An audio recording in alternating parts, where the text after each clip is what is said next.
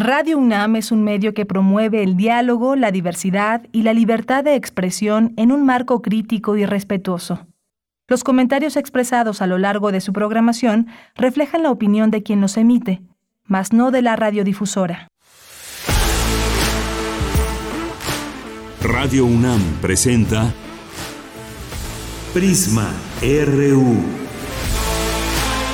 Una mirada universitaria sobre los acontecimientos actuales. Prisma RU. Relatamos al mundo.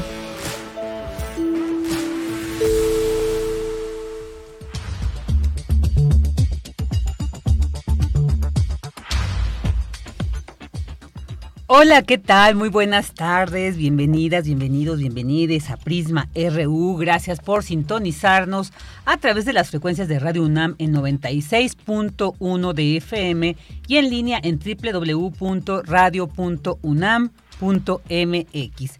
Soy Virginia Sánchez y en nombre de Deyanira Morán, titular de este espacio, y de todo el equipo que hoy hace posible esta transmisión, pues le agradecemos que nos acompañe durante las próximas dos horas aquí en Prisma RU. Hoy tendremos información sobre diversos temas, como todos los días, como la situación de los embarazos en adolescentes. México sigue ocupando el primer lugar en esta situación.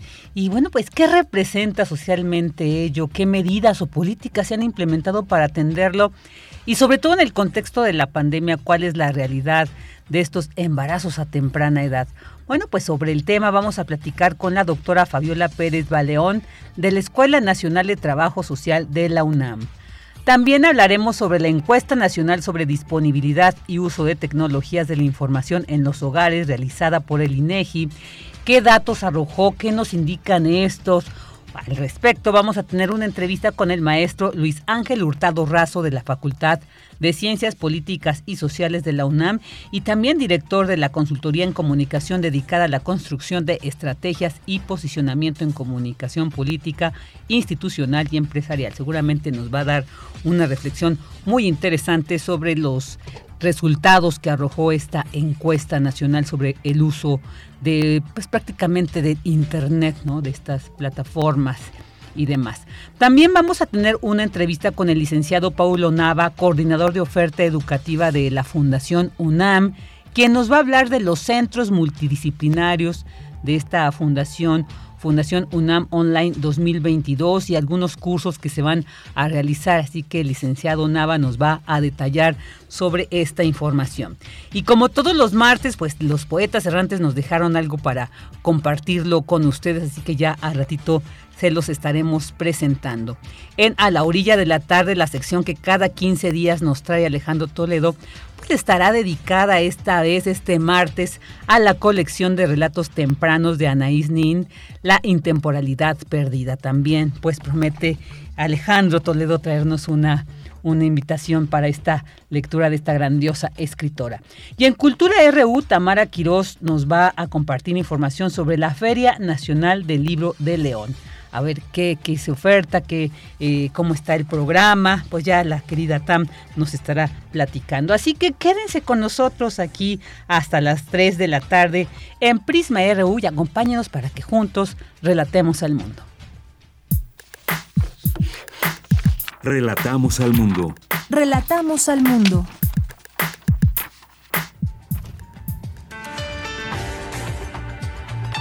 Una de la tarde con seis minutos y vámonos a nuestro resumen informativo. En información universitaria, lograr que Ciudad Universitaria y sus usuarios sean hidrointeligentes, meta de Pumagua. Significa modernizar la red de medidores y tomadores de datos, sustituir tuberías de más de 60 años y fomentar una cultura del agua que concientice sobre su uso. La Fundación Japón en México cuenta con distintas actividades gratuitas para aprender idioma japonés. De manera presencial o en línea, buscan dar a conocer la cultura nipona en México. El universitario Carl Canet Miquel formará parte del Consejo Mundial de Geoparques de la UNESCO. Es investigador del Instituto de Geofísica de la Universidad Nacional, cuenta con conocimientos, experiencia y resultados en favor del desarrollo sostenible. Y en información nacional, el presidente Andrés Manuel López Obrador firmó la iniciativa para eliminar el horario de verano. Durante la conferencia matutina donde lo anunció, el secretario de Salud Jorge Alcocer manifestó que el cambio de los relojes tiene efectos perjudiciales para la salud, entre ellos un aumento de los infartos y la depresión es que la elección del horario de verano es política y por lo tanto se puede cambiar. Varias naciones consideran la eliminación del horario de verano aunado al anterior la Sociedad Internacional para Investigación de los Ritmos Biológicos que concluyó que las ventajas del horario estándar superan a las del cambio de horario. Cada vez más los estudios muestran que las diferencias de tiempo entre el reloj social y el reloj biológico desafían la salud, la llegan a alterar, por lo que si queremos mejorar nuestra salud no debemos luchar contra nuestro reloj biológico. Lo recomendable es volver al horario estándar, que es cuando la hora del reloj solar coincide con la hora del reloj social, el reloj de Dios. El reloj de Dios, dice el secretario de Salud, es la que debe de responder y enmarcar este horario que a ver si se echa para atrás. Ya muchos años duró, pero sí, la verdad es que nos causa todo un, una alteración. El reloj biológico creo que es de lo, de lo que más nos afecta cuando se ve alterado. Por su parte, Rocío Nales, secretaria de Energía, indicó que se busca establecer un horario estacional en los municipios de la frontera norte. No hay un impacto por el que no podamos eliminar el horario de verano. El ahorro de energía es muy bajo respecto al consumo total y no hay impacto en el gasto familiar. Y de acuerdo a la evidencia científica, no hay cambios importantes en la luz solar en los países cercanos a los trópicos. Por lo tanto, pues no hay una justificación. Sobre el rechazo popular, la Secretaría de Gobernación hizo una medición, una encuesta y hay un 71% de rechazo al horario de verano y solamente cuenta con un 29% de aceptación. Esta encuesta se realizó en este año, en el mes pasado. Este martes Bonnie se intensificó a huracán categoría 3 en el Pacífico. El Servicio Meteorológico Nacional informó que se localiza a 300 kilómetros al sur-suroeste de Punta San Telmo, Michoacán, y a 400 kilómetros al suroeste de Cihuatanejo, Guerrero. El subsecretario de Prevención y Promoción de la Salud, Hugo López Gatel, informó que la quinta ola de la pandemia de COVID-19 sigue con tendencia al alza en nuestro país. Permanece la tendencia a la alza, esta ya es la décima primera semana consecutiva de este incremento. Y se conserva esta tendencia importante de que los casos aumentan más importantemente que las hospitalizaciones. Sin embargo, hay un incremento en la ocupación hospitalaria. Tenemos el promedio nacional en 10% de las unidades COVID para personas que no están críticamente enfermas y afortunadamente las unidades de terapia intensiva o sus análogos se encuentran ocupadas al 3% con personas eh, que tienen COVID. Las defunciones han incrementado eh, ligeramente, tenemos ahora un promedio diario semanal de 12 defunciones, que es un incremento eh, que empezó a ocurrir en la semana 24, pero también se mantienen considerablemente en menor cantidad comparado con cualquiera de los periodos previos de la epidemia. Isoé Robledo, director del Instituto Mexicano del Seguro Social, informó que 2.253 médicos especialistas han sido contratados en reclutamiento nacional. Habrá dos rondas más, como ya se había anunciado. La segunda ronda ya está en marcha, concluye el 7 de julio. La tercera ronda eh, inicia el próximo 13 de, de julio. Y una vez concluidas estas dos etapas más, la intención es lograr contratar al mayor número de médicos especialistas. El 18 de julio se abre de manera permanente nuevamente la convocatoria con las vacantes, pero con una nueva modalidad. A partir de que un médico eh, pueda acreditar su cédula, todos los datos que se, que se necesitan eh, y haga de, de, conocimiento su interés por una de las vacantes, entonces él será el primero en tener oportunidad de seguir el procedimiento hasta su, su contratación. Y en información internacional, los 30 países de la OTAN firmaron los protocolos de adhesión de Suecia y Finlandia. Juntos somos más fuertes. La pertenencia a la OTAN tanto de Finlandia como de Suecia no solo contribuirá a nuestra seguridad, sino también a la seguridad colectiva de la alianza. La sólida capacidad defensiva de Finlandia y la preparación y resiliencia civil contribuirán a su fortalecimiento. Como futuro miembro de la alianza, Suecia contribuirá a la seguridad de todos los aliados. Estamos convencidos de que nuestra entrada fortalecerá la OTAN y añadirá estabilidad a la zona euro Atlántica. Y el Parlamento Europeo ratificó una nueva legislación sobre los mercados y servicios digitales. Busca poner fin a abusos de poder de gigantes digitales y ordenar ese segmento. Campus RU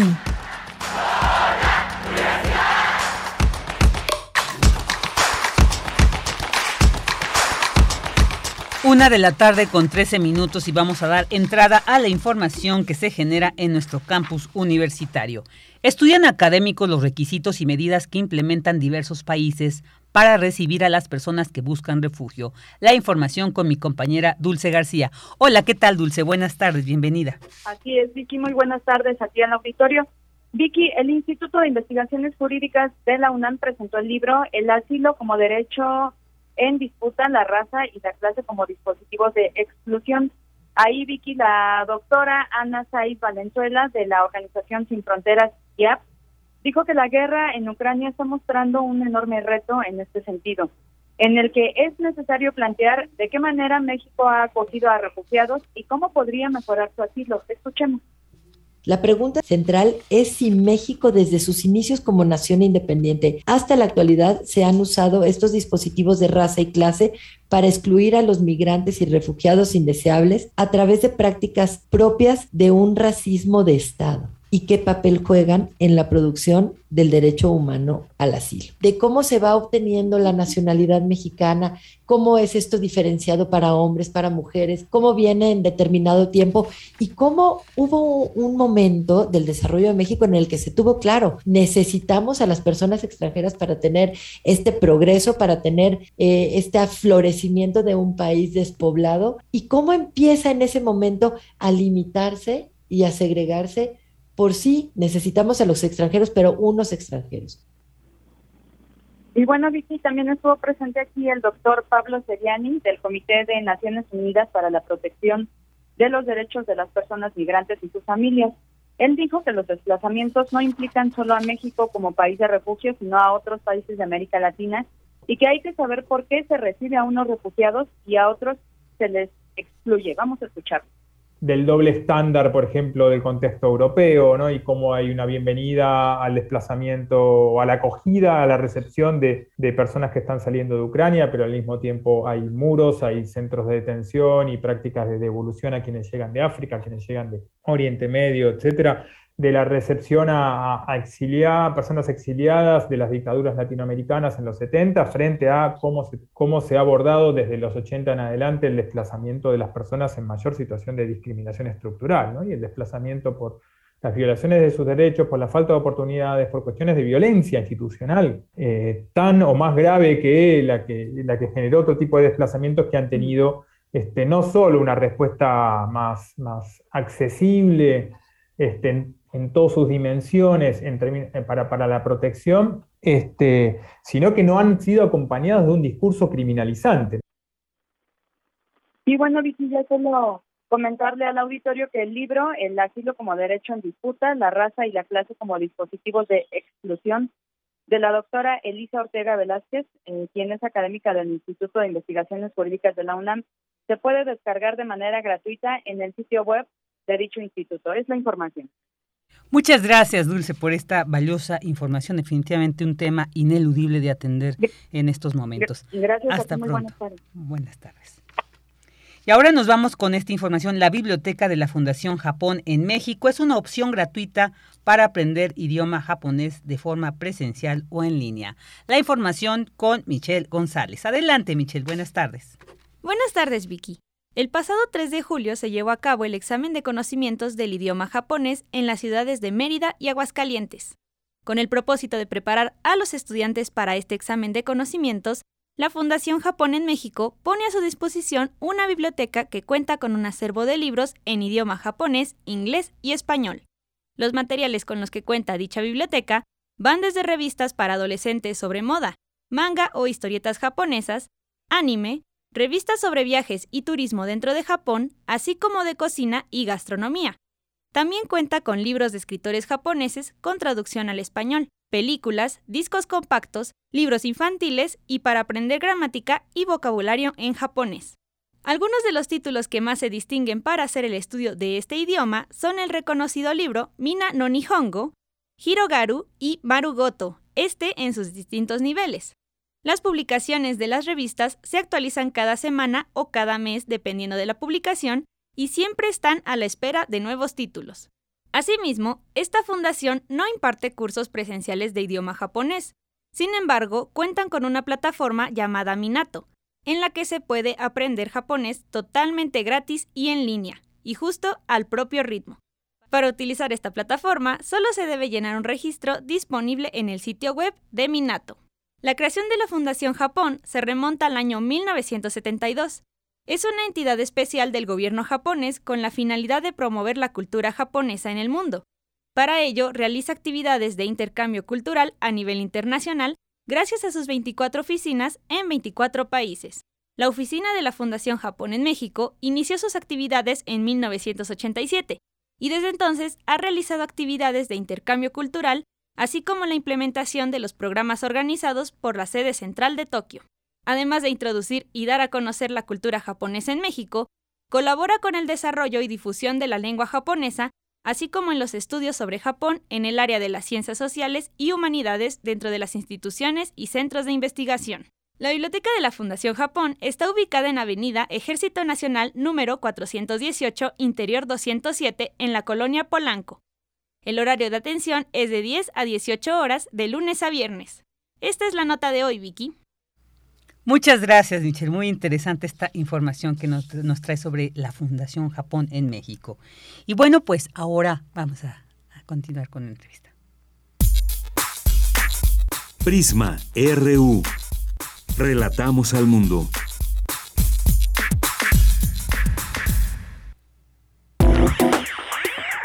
Queremos escuchar tu voz. Síguenos en nuestras redes sociales. En Facebook como Prisma RU y en Twitter como arroba PrismaRU.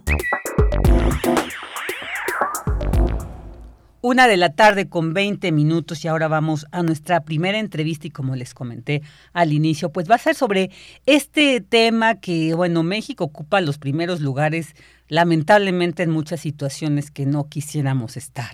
Y una de ellas es el embarazo en adolescentes. Eh, ¿Cómo es esta situación? ¿Qué factores determinan que las mujeres, sobre todo, bueno, pues porque es donde se manifiesta el embarazo, pues se, esta, esta situación se dé, se produzca en edades tan tempranas? ¿Cuáles son pues todo lo que implica esta situación. Bueno, pues para ello vamos a hablar con la doctora Fabiola Pérez Baleón. Ella es académica de la Escuela Nacional de Trabajo Social de la UNAM y quien además realizó la encuesta nacional de los factores determinantes del embarazo adolescente para una comprensión de los elementos sociales, familiares y personales asociados al embarazo adolescente y la elaboración de propuestas de intervención. Un trabajo muy valioso que definitivamente arrojó resultados muy importantes y que en este momento, sobre todo también queremos enmarcarlo en el contexto de la pandemia, porque hemos escuchado que esta situación se pues encrudeció con, con, en este periodo de confinamiento. Pero bueno, para que sea la especialista quien nos dé este análisis y reflexión, pues le doy la bienvenida a la doctora Fabiola Pérez Baleón. ¿Qué tal, doctora? Muy buenas tardes. Gracias por estar aquí con nosotros en Prisma RU. Bienvenida. Hola, Virginia. Muchas gracias. Un saludo para ti y para todo tu auditorio. Muchas pues gracias. De nuestra parte también para usted. ¿Qué, doctora, qué podemos empezar eh, con este tema? ¿Qué nos puede decir? Híjole, son bastantes cosas, como bien ya lo plantea Virginia. Eh, por una parte, sí, efectivamente somos el primer país en, los países eh, del grupo de Latinoamérica con uno de los eh, de las tasas de fecundidad más alta, ¿no? No somos el, el, el primero, digamos, en toda América Latina, pero sí de los más altos andamos en 70, alrededor de 70 embarazos en mujeres de 15 a 19 años por cada por cada mil adolescentes eh, se presentan 70 embarazos y en menores de 15 años eh, por cada mil mujeres de estas mismas edades de, de 10 a 15 años se presentan tres embarazos entonces sí es es una situación preocupante, ¿no? Lo que estamos viendo. Y además eh, siempre se piensa en las mujeres. Nunca pensamos que es un problema de pareja, ¿no? Donde también los hombres tienen una participación bastante importante en que ocurran estos embarazos. Como bien mencionabas, la EFADEA, que fue la, la encuesta de donde salen estos resultados, que ya están publicados en dos libros, eh, que se llaman Los claroscuros del embarazo, la maternidad y la paternidad en la adolescencia, pues nos muestra también la participación importantísima de, de la pareja en el deseo, en el no uso de métodos anticonceptivos, en la planeación de una vida en pareja, de tener hijos, eh, aunque después tal vez no las situaciones económicas, educativas, eh, laborales no les permita llevar a cabo este plan como lo tienen, pero pero lo que quiero poner en la mesa es esto, que no solamente es un problema de las mujeres, que es un problema y una situación que se da en pareja, y que también la sociedad, la familia, las escuelas, el Estado, los hospitales tienen una gran responsabilidad, porque es muy común no ponerle eh, la responsabilidad a la mujer y decir, bueno, es que hoy en día se embarazan las mujeres porque porque quieren hacerlo, porque eh, querían atrapar al chico, porque hoy en día con tantos conocimientos y tanto internet, pues no es posible que se embaracen. Pero yo creo que también es importante darnos cuenta que las y los adolescentes, cada nueva generación, hay que comenzar de cero, ¿no? O sea, no es que como ya sabemos tanta información, pues ellos ya eh, hay un chip que se lo ponen y ya saben toda la información que existe. No, cada generación hay que partir de cero informándoles en la casa y en la escuela sobre métodos, pero también sobre relaciones mm, de noviazgo, evitar relaciones abusivas, en fin, son, son varios temas. Si, si gustas, eh, pregúntame para que vayamos viendo qué podemos este, platicar a, a, detalle. Claro, claro, sí, porque surgen muchas interrogantes. Esto que usted ha dicho creo que es muy importante enfatizar. No es un problema, o sea, un embarazo no solamente se da eh, eh, en las mujeres. Es un proceso que implica, ¿no? Una pareja que implica también la participación de, los hombres y lamentablemente creo que estamos en una cultura donde no se ha hecho énfasis en eso y creo que pues esto no sé y también por ahí sería como esta siguiente pregunta esta eh, creo que esto refleja la importancia de la educación sexual pero muchas veces creo que a veces delegamos, incluso no solamente la educación sexual, sino toda la educación a la escuela y con las limitantes que incluso se le establecen previamente, entonces tampoco es que ahí encontremos toda una, una información tan vasta, pero también regresar a, la, a las familias. Pareciera que la sexualidad aún siglo XXI sigue siendo un tabú y que va limitando esa información que tenemos que brindarle, pues sobre todo a, las, a las y los adolescentes, porque es pues en el periodo donde empiezan ya a tener esta posibilidad de, esta, de esta fecundidad. Entonces, preguntarle precisamente este, esta responsabilidad, eh, eh, doctora, entre principalmente desde la familia. ¿Cómo, además, a partir de esta eh, encuesta de la Enfadea, cómo, qué nos reflejó, qué nos arrojó? Ahí podríamos encontrar uno de los puntos problemáticos. Sí, así es. Desafortunadamente las familias, los padres y madres no están preparados para, para informar y educar a, a sus hijos e hijas. Se tiene, eh, como bien decías, una idea de qué es la escuela y, ahí no en la escuela les hablarán. Entonces el padre de familia le dice a la mamá, bueno, tú habla con la, niña. Y ella, la mamá, le dice una información general, sobre todo sobre menstruación. Ese es el tema que se aborda. Y, ah, y, y con ello viene eh, consejos y y demandas, ¿no? De, bueno, ten cuidado, eh, cuídate, tu, tu, cuerpo es tu templo, eh, hasta que llegues al matrimonio, ten cuidado con los hombres, este tipo de, mensajes vagos que no dan una información correcta de qué hacer eh, eh, cómo utilizar los métodos anticonceptivos, dónde adquirirlos, que también da miedo a las chicas y chicos acercarse a la farmacia a pedirlos, son mal vistos, tanto en las farmacias como en los centros de salud. Y muchas veces, aunque los padres y madres saben que ya sus hijos e hijas son sexualmente activos, a veces lo que hacen es darles dinero y decirles cuídate, ¿no? Pero ese cuídate es muy vago. Entonces, no las acompañan, por ejemplo, a ir al ginecólogo o a comprar a la farmacia los, los condones. Entonces, se delega ahí esta, esta responsabilidad en alguien más. Las chicas, a su vez, cuando tienen relaciones sexuales por la construcción de género, tienden a pensar que es el varón el que debe de cuidarlas. Entonces, si él lleva los condones, bueno, se usan. Se llega a pedir que haya condones, las chicas dicen, bueno, órale, va, pero con condón. Pero si el joven es un poco mayor que ella, dos, tres años, puede imponer su voluntad y decirle, ¿sabes qué? Es que no se siente lo mismo. Yo así no, ¿no? Si, si, si es eh, eh, con condón, entonces no. Y terminamos.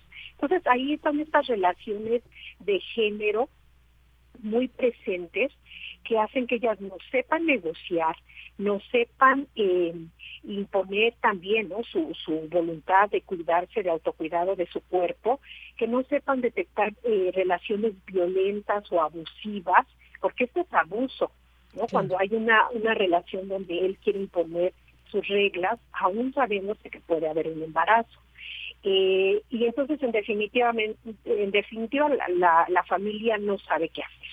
Eh, y la escuela tiene miedo de que los papás le vayan a decir que, bueno, porque anda educando, no porque anda dando este tipo de información, que está haciendo que pierdan la inocencia, los pequeños y demás, cuando la realidad, y en eso también hay que poner el acento, la, la educación sexual es algo que debe de comenzar pues desde el nacimiento prácticamente, porque desde siempre somos seres sexuados. Hay que informar a los pequeños a su edad, con las palabras adecuadas, pues que se, que, cómo se llaman las partes del cuerpo, qué partes son públicas, ¿no? Que nos pueden tocar la carita, las manos, saludarnos, qué partes son privadas, que no podemos dejar que nadie nos las toque, eh, este tipo de situaciones, ¿no? Y entonces con eso ir dando una educación integral, ir acompañando a nuestros hijos a lo largo del camino, eh, para no dejarlo solamente hasta el quinto año, que es como ahorita se tiene mucha idea. Ahí en el quinto, sexto año, o ya cuando vaya a ser este, señorita que ya vaya a menstruar, ahí le digo algo.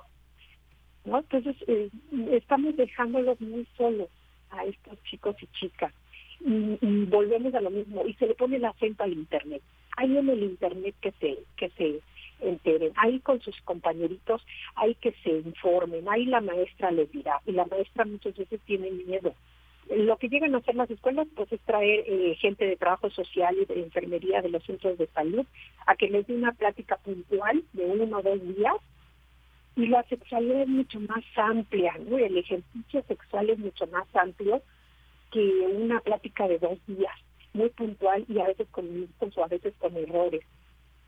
Entonces, eh, ellos demandan, porque ya les hemos eh, preguntado, ¿qué te gustaría haber sabido? ¿Qué, ¿Qué crees que necesitan las y los adolescentes? Ellos dicen que nos eduquen también con ejemplos, que nos hagan saber las consecuencias, ejemplos de lo que pasaría si dejamos de escuela, ¿no? trabajar, este, tener que cuidar a los pequeños, cuánto cuestan los pañales, ese tipo de cosas. Eh, y, cuestiones prácticas también, porque llegan a las relaciones sexuales y saber la anatomía ¿no? del cuerpo femenino y no saben a veces ni, ni, dónde, ¿no? Ni cómo, ni, dónde es, eh, cómo se hace la relación sexual. Entonces, eh, sí, sí es muy complejo el panorama. Sí, definitivamente, pero, pero muy importante esto que señala la importancia que desde la, eh, eh, yo creo que desde la edad que ya, se tenga una conciencia en la pequeña y el pequeño para empezar pues a generarles esta responsabilidad que deben de tener y respeto y cuidado de su propio cuerpo, porque esto es entender que solamente nosotros y nosotros podemos cuidar del mismo, ¿no? O sea, la familia nos podrá proveer de esos valores para entenderlo así, pero solamente nosotras y nosotros sabemos hasta qué momento poner un límite. Y esto también, como usted decía, creo que va de la mano también, pues sobre todo para eh, las chicas que son quienes luego eh, sienten esta presión porque el novio, como bien lo dices, es, mayor, entonces ejerce cierto poder. Y entonces también ahí hacerles ver lo que sería la violencia sexual, ¿no? Que estarían pues siendo víctimas de ello y también yo creo que va de la mano de muchas, de muchos temas que tenemos que, ir eh, eh, pues informando a, nuestras jóvenes y a nuestros jóvenes también, porque hay que, también creo que la responsabilidad de quienes tenemos hijos varones, enseñarles también a eso, ¿no? Lo, que implicaría, pues, una responsabilidad de un embarazo temprano, ¿no? Y, y, en ese sentido también, eh, eh, doctora, pues, el cómo eh, también estos resultados que, que daba esta encuesta que, que usted coordinó, es cómo se genera también esto la deserción escolar, ¿no? Entre las adolescentes cuando pues tienen un, un embarazo, muchas veces incluso podemos decir un embarazo no deseado y que a veces también es impuesto por la familia porque pues se tiene, eh, están en contra del aborto, eh, bueno, no se sabe cómo atender, entonces pues apechugas, ¿no? De la situación y adelante. Pero entonces cómo luego esta situación se reproduce, ¿no? Las niñas educando niñas no les pueden brindar todo este conocimiento y luego esas niñas reproducen toda esta situación de la mamá. Y entonces yo quisiera preguntarle ahí, la diferencia también, por ejemplo, de los eh, de esta situación, bueno, del, del entorno socioeconómico de estas adolescentes, en, a partir de esta encuesta y de estos dos libros que usted ya presentó, ¿qué nos puede decir de esta de esta situación y también cómo pues se da sobre todo en adolescentes de bajos recursos? Sí, así es. Desafortunadamente, eh, sí es un problema muy marcado, al menos en México, eh, de población con escasos recursos económicos, que influye a su vez en escasos recursos, en capital educativo, ¿no? en, capital social, cultural, eh, que permita a las y los chicos visualizar una vida más allá de las cuestiones familiares, ¿no? de la vida conyugal, de la eh, de la maternidad, paternidad, del embarazo, que como no hay esa posibilidad real que ellos observen de que pueden salir adelante eh, gracias al estudio, gracias a un trabajo, porque lo ven a su alrededor, lo que ven es compañeritas, vecinitas, familiares que muy jóvenes se embarazan, pero entonces ellos y ellas también perciben que es ahí donde pueden transitar a la vida adulta, donde pueden conseguir un estatus social dentro de su comunidad. Me pareciera que no, pero sí les da una diferencia entre eh, ser, un, por ejemplo, los varones, no ser un hombre que ya es casado, que ya eh, que no sé, que no huyó, que hizo frente a las responsabilidades, que tiene un pequeño bebé, eh, igual con la mujer, le da ese estatus, encuentra un nuevo estatus también dentro dentro de la familia política, ya no solamente es la jovencita eh, la hija de, sino ya es la mamá, ya es la esposa, ya es la eh, cuñada, ya tiene una red de parentesco más amplia en contextos signados por las desventajas. Ahí muchas veces hay que decirlo también, porque se tiene mucha la creencia de que se presenta el embarazo y entonces se da la deserción si son muy jovencitas, sí, sí va a pasar esto. ¿no? Están estudiando en la primaria, en la secundaria y se embarazan y bueno, viene la, la deserción escolar. Pero también la IPADEA justo nos mostró que tres de cada cuatro chicas con un embarazo en la adolescencia ya habían dejado la escuela y después viene el embarazo. Un año aproximadamente, año, año y medio, viene el embarazo. Entonces, más bien hay que darle la alerta a las escuelas y al gobierno para que se evite en la medida de lo posible la deserción escolar. Esto es lo que hay que hacer, ¿no? No, otras políticas educativas que no vamos a entrar en ellas, pero sí esto, eh, que si alguna chica deserta, ya deja de ir a la escuela, hacer este trabajo, que parece muy importante, trabajo social, de ir y buscarlas, regresarlas a la escuela, porque están en riesgo. Lo que hay que decirle a las y los profesores es que si las dejan que, que ya no regresen a la escuela o incluso las los expulsan, están, eh, digamos, aumentando el riesgo, las posibilidades de que se presente un embarazo en la adolescencia. Es decir, la escuela sí funge como un factor protector. Tal vez no es que vayan a acusar mucho este, a lograr grandes estudios, desafortunadamente, pero mientras están en la escuela tienen este factor protector, por un lado de que les dan educación sexual, aunque sea escasa, pero también por otro lado tienen figuras de referencia que, ven, ¿no? Gente adulta, mujeres adultas que están eh, con una carrera, que están ejerciendo, que están haciendo algo más que, la, que, llevar la maternidad. Eh, y también pueden llegar a encontrar figuras de apoyo en esos profesores o orientadores, de acercarse y decirle, profe, me pasa esto, cómo ve aquello. Eh, también entre amigos y amigas pueden encontrar figuras para irse impulsando a seguir estudiando o por lo menos terminar esa secundaria. Entonces, sí, sí es muy importante esta esta parte, darles, eh, proveerles, eh, permitirles que aumenten su capital educativo, eh, no no permitirles que se que deserten y eso a su vez permitirá que por lo menos deleguen o, dejen unos añitos, no muchos, ¿eh? porque la realidad también se muestra eh, que no posponen muchísimo la, el embarazo en la adolescencia. Es decir, en estos contextos muy, muy empobrecidos, si no tienen el embarazo a los 15 años, lo van a tener a los 17. Lo digo porque se han hecho también entrevistas donde las chicas les preguntamos, bueno, si no te hubieras embarazado a la edad que lo hiciste, ¿a qué edad no te hubieras embarazado?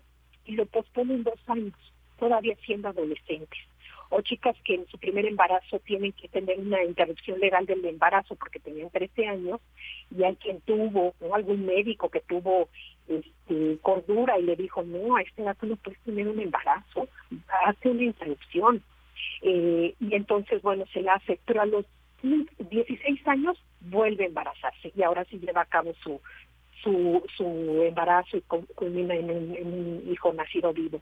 Entonces, es, es, complejo. Estamos hablando de situaciones muy complejas que requieren eh, de la concurrencia de toda la sociedad, de que cada uno de nosotros, eh, como profesionistas, cada instancia, cada institución educativa eh, y de salud y familiar, tome su responsabilidad. En las escuelas se debe de prevenir primer embarazo ahí es donde tenemos que estar trabajando que no se embaracen por primera vez y que los chicos no embaracen. Y en, en los hospitales, en los eh, centros de salud, es donde ya nos van a llegar las chicas ya embarazadas, entonces hay que trabajar con ellas y con su pareja para que conozcan los métodos anticonceptivos, para que salgan con un método anticonceptivo adecuado a ellas, porque muchas veces eh, eh recién paridas se les pone el DIU y como pues eh, digamos todavía no ha vuelto los órganos sexuales a su normalidad es muy fácil que ese bien se salga en el primero primeros meses después del parto se salga. Y pues ellas a veces no se den cuenta eh, entonces pues, sí buscar diversas alternativas anticonceptivas para prevenir subsecuentes embarazos en la adolescencia Claro, doctora, muy importante esto y valioso que lo que nos ha, nos ha dicho, lo que nos ha detallado. Y bueno, pues ya para cerrar la entrevista, sí quisiera eh, pues preguntarle la responsabilidad que se tiene, sobre todo en los medios de comunicación. Ahorita estamos pues viviendo una digamos un incontrolable flujo de información con las redes no digitales entonces bueno las jóvenes y los jóvenes sobre todo o al ratito lo vamos a ver con esta encuesta que realizó el INEGI son quienes más ¿no? Este, circulan por estos medios. Entonces, bueno, hay, hay otros medios que podemos tener el control de esa información. ¿Qué sugiere, eh, doctora, ya para terminar esta entrevista, como responsabilidad que se tendrían que asumir desde estos medios para ir, pues, de alguna manera contribuyendo a esta reflexión de la importancia de evitar los embarazos en eh, adolescentes? pues yo creo que sería tomarlos a nuestro favor, ¿no? Las redes sociales. O sea, si ya sabemos cuáles son las redes y que no, por ejemplo, Facebook y esas, ¿no? Ya se están yendo más por TikTok, eh, un poco por YouTube, que con estos trabajar a nuestro favor. Yo creo, y en eso andamos nosotros trabajando en la Escuela Nacional de Trabajo Social, en hacer TikToks, por ejemplo, muy cortitos, que esa es la característica, ¿no? Donde mandamos mensajes muy concretos. Recolectar también, por ejemplo, preguntas, es lo que hay que hacer, hay que preguntarles a ellos y ellas, oye, ¿cuál es tu duda, no? ¿En qué anda tu duda? Más que ir y darle la clase de diferencia entre sexo y sexualidad, no, a ver, ¿cuál es la duda real que ustedes están viviendo? Y en mensajes mucho, muy cortitos, visuales, con información obviamente eh, científica, verídica, darles respuesta. muy concreta a, estas, a estas preguntas que tiene. Eh, carteles también, memes, que se han hechos incluso por ellos mismos, ellos y ellas. Eh, otra cosa, y ahí lo dejo abierto para quien lo pueda trabajar, porque eso este tema yo lo, no lo conozco, con los mangas y toda esta cuestión que hoy hoy trabajan los chicos y chicas que les gusta tanto, mandarles mensajes, ¿no? Donde de prevención del embarazo en la adolescencia, con historias cortas, donde ellos adquieran y ah, eh, tomen el mensaje al aire, ¿no? Yo creo que con eso podríamos estar empezando a, trabajar estas cuestiones. Muy importante, muy importante esto que nos dice doctora y por supuesto pues para tomar notas y, y, y ahorita que nos menciona que se está haciendo este trabajo eh, como todo el trabajo tan importante y valioso que hace la Escuela Nacional del Trabajo Social. Y bueno, pues yo creo que tendremos también que eh, tener esta responsabilidad de estar siempre cerca de ustedes para que a través de estos micrófonos, a través de estos medios, sigamos compartiendo pues estas reflexiones sobre temas como este de embarazo en adolescentes que usted el día de hoy pues nos ha compartido y le agradecemos el que haya estado con nosotros, doctora. Al contrario, Virginia, gracias por la invitación estamos hasta pronto y, estamos ahí en comunicación. Muchas gracias. Hasta pronto, doctora. Gracias, hasta luego. Hasta luego. La doctora Fabiola Pérez Baleón de la Escuela Nacional de Trabajo Social de la UNAM. Prisma RU. Relatamos al mundo. Una de la tarde con 43 minutos y bueno, pues ahorita también una información muy importante porque yo creo que va a enriquecer eh, alguno de los elementos que vimos ahorita en esta entrevista que acabamos de, tener. Pero ahora es porque el INEGI y el Instituto Federal de Telecomunicaciones presentaron los resultados de la encuesta nacional sobre disponibilidad y uso de tecnologías de la información en los hogares.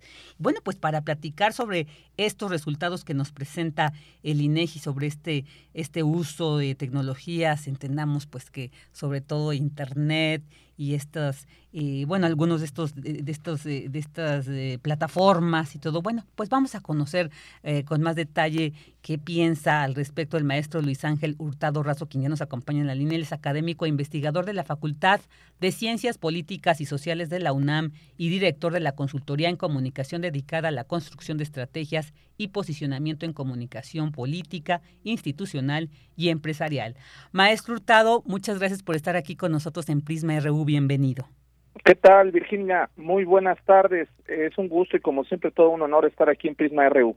Y para nosotros el tener el tenerlo aquí también eh, en Prisma. Eh, para empezar, yo sí quisiera preguntarle, maestro, ¿por qué es importante esta encuesta y sus resultados?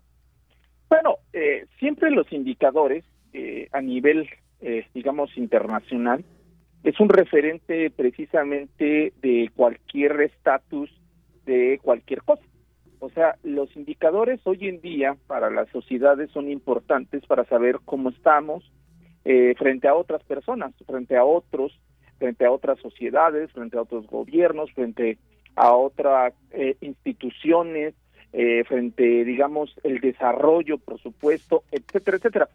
Y justamente la encuesta que acaban de eh, difundir, más bien los resultados de este estudio que realizó, por supuesto, el INEGI y, por supuesto, el IFT, es un indicador más sobre un eh, elemento básico que es precisamente el Internet, el uso de las tecnologías, por supuesto, de la información, pero principalmente el Internet.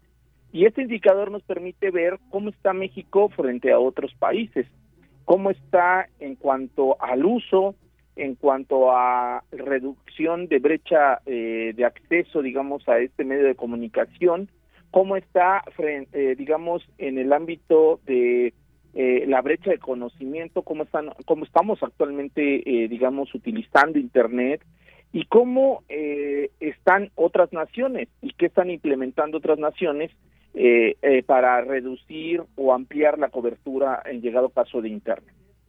Muy bien, y bueno, pues ya tomando esto como referencia, ¿qué nos, qué nos dice este, esta encuesta presentada, estos resultados presentados? ¿Cómo está México en el uso de Internet? Bueno, eh, el dato más, yo creo que más relevante de este, de todos los que presenta precisamente eh, este estudio es que en el 2021 hay que ser muy claros. Este es un indicador del 2021, no corresponde al 2022. Es un indicador del 2021 en el cual pasamos justamente, eh, según estos datos, a eh, tener un acceso a Internet de 88.6 millones de personas. Eh, si comparamos precisamente con los datos de población que ofrece el INEGI, que en su último corte eh, decía que éramos 121 millones de mexicanos, estamos hablando que eh, dos, eh, dos terceras partes de la población tienen acceso precisamente a Internet. O sea, dos de cada tres mexicanos actualmente tienen acceso a este medio de comunicación. Ese es el dato más relevante y es el dato que debemos de empezar a analizar porque justamente este dato lo confrontamos con la pandemia del SARS-CoV-2 COVID-19, porque justamente en el 2020, que era el último indicador que teníamos, digamos, de, de cuántas personas accedían a Internet, eso era previo a la pandemia, hay que decirlo, fue previo a la pandemia, estábamos hablando que de cerca de 83 millones de personas tenían acceso a Internet. Para el 2021 este, eh, eh, crecimos alrededor de eh, 5, 5.5, 5.6 millones de personas ya tuvieron acceso a este medio de comunicación. ¿Esto qué representa? Que crecimos eh, en datos eh, más o menos eh, eh, proporcionales eh, por año, crecimos lo que teníamos que haber crecido en tres años. O sea, en un año eh, realmente hubo un crecimiento de acceso al Internet que si no hubiera ocurrido por la pandemia del SARS-CoV-2 COVID-19, nos hubiera llevado unos dos años, tres años el acceso, digamos, a esta cifra.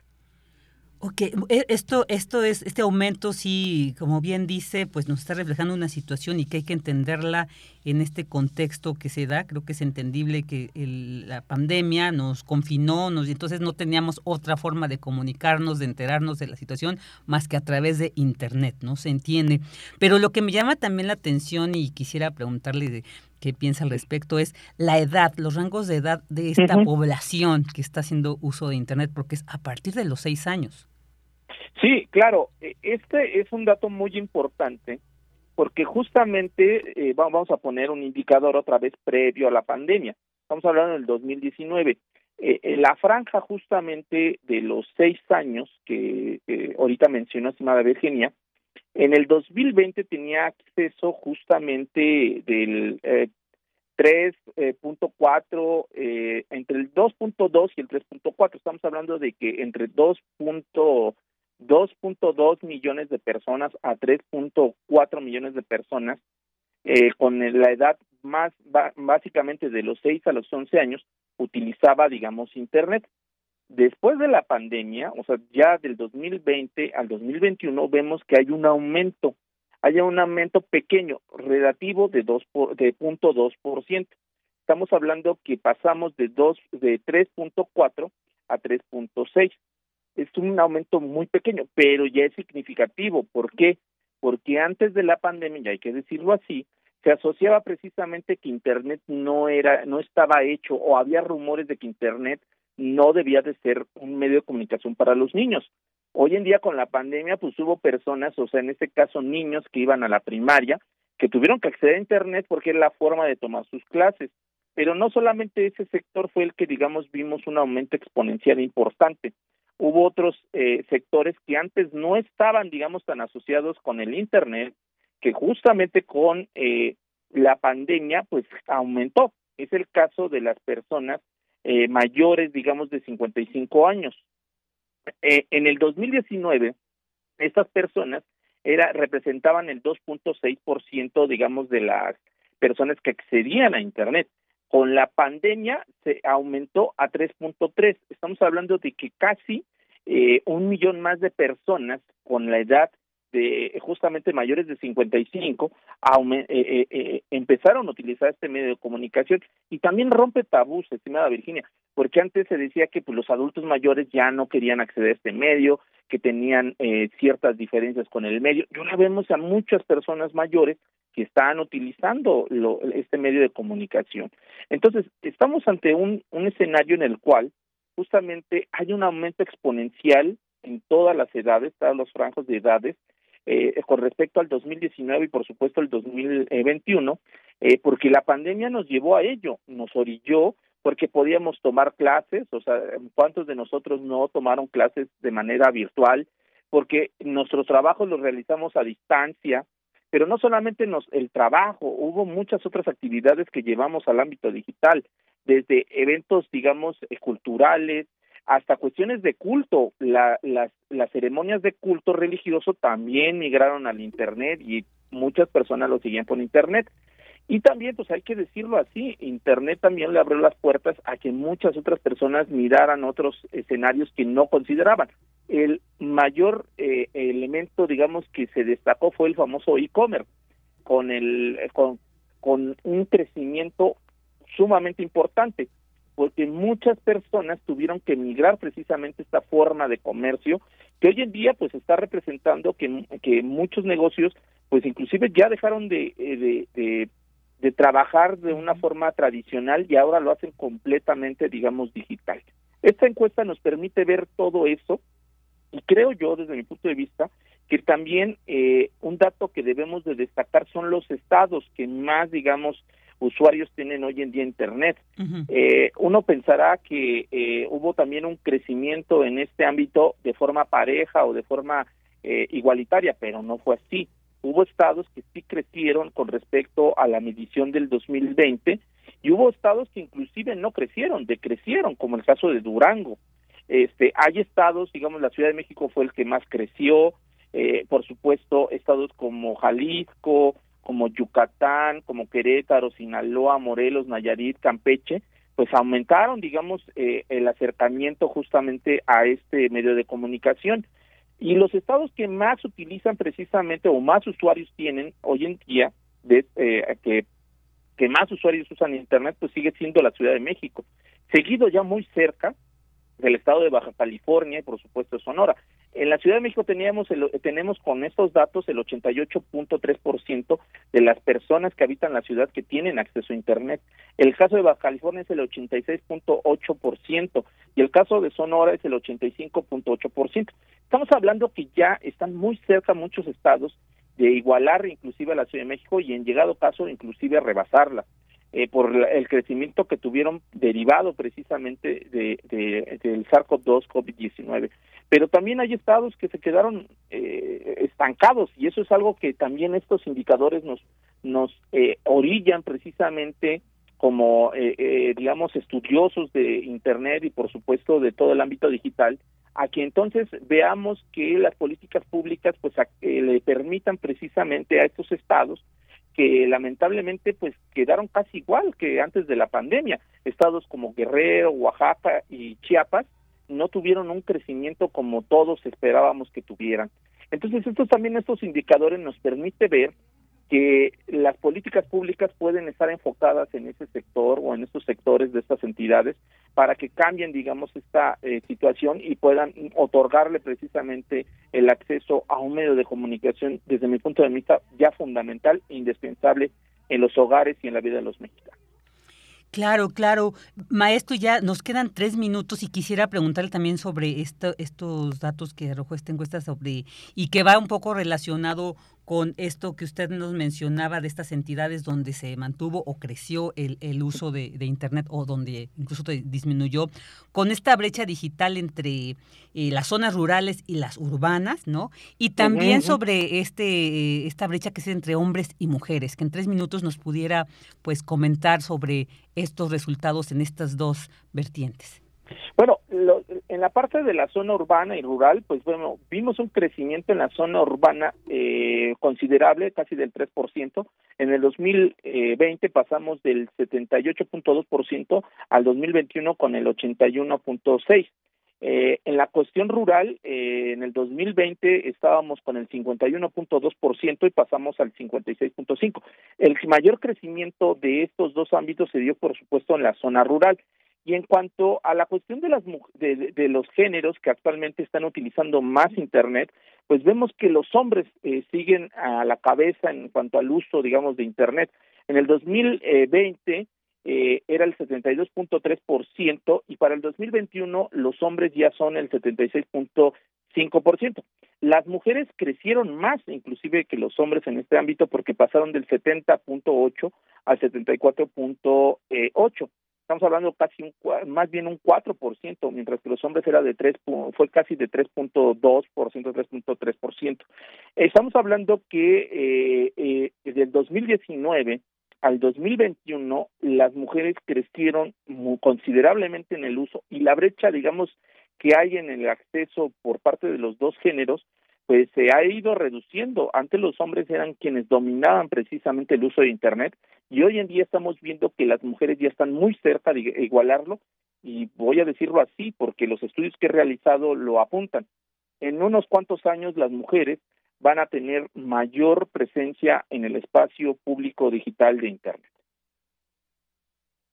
Esto es muy importante. Yo eh, recuerdo lo que vi, eh, esto del TikTok, creo que muchas eh, mujeres también empezaron a hacer uso de esto para pues yo creo que para desahogar, ¿no? Hay estas situaciones que de repente se estaban viendo, pero sí, yo me di cuenta que sobre todo en esta particular se, se vio el, el incremento del uso e, en mujeres. Y bueno, pues ya para cerrar, maestro, muchas gracias. En general, ¿qué podemos entonces decir con los resultados de esta encuesta nacional sobre disponibilidad y uso de tecnología de la información en los hogares? ¿Cómo está México frente a otros países? Bueno, frente a otros países seguimos en la media, hay que decirlo, estamos eh, en la media, digamos, internacional. Eh, estamos eh, en comparación, digamos, con países, digamos, que, que compartimos el continente, pues estamos abajo de Estados Unidos, por supuesto es el país del continente americano que más acceso tienen, digamos, sus, sus habitantes a Internet. Después de ahí, pues sigue Chile, que compartimos la parte de, de Latinoamérica, y el caso también de Brasil, que están por encima de México. Estos tres países, digamos, el caso de, de, Estados Unidos, el 90.9% de los eh, eh, habitantes de este país tienen acceso a Internet. En el caso de Chile estamos hablando del 88.3, el caso de Brasil el 81.3 y el caso de México es el 75.6%. Sí hubo un crecimiento, hay que decirlo así, fue importante el crecimiento, pero aún así creo que va eh, eh, es necesario hacer todavía muchas más políticas para que la gran mayoría de los usuarios o de los habitantes de nuestro país tengan acceso a internet. Creo que estamos en un gran momento, es una gran oportunidad, pero también esta oportunidad, debo decirlo así, estimada Virginia, conlleva también muchas responsabilidades, porque así como crecimos en el ámbito del uso de internet, también el cibercrimen, la ciberdelincuencia y todo lo que tiene que ver con eh, eh, el crimen organizado también se adaptó precisamente al uso de estas tecnologías. Hay que también hacer mucho énfasis. Hoy es un día, bueno, esta semana es día de aplaudir y de celebrar que México ha reducido, digamos, la brecha eh, de acceso a Internet, pero también hay que no solamente pensar en el acceso a Internet, también tenemos que hacer una, una severa reflexión en el ámbito de eh, todo lo que tiene que ver con la alfabetización eh, mediática digital. Ese es un punto que ahí, debo decirlo, estamos todavía muy, muy, muy por debajo de muchos países, inclusive de Latinoamérica. No, pues un punto más que seguramente después nos gustará platicar sobre el tema con usted. Pues muchísimas gracias, maestro Luis Ángel Hurtado, por haber estado con nosotros aquí en Prisma no, al contrario, estimada Virginia, un gusto, como siempre, estar aquí en Prisma R1. Un saludo a la audiencia. Muchas gracias también para usted, académico e investigador de la Facultad de Ciencias Políticas y Sociales de la UNAM. Vámonos a un corte. Tu opinión es muy importante. Escríbenos al correo electrónico prisma.radiounam@gmail.com.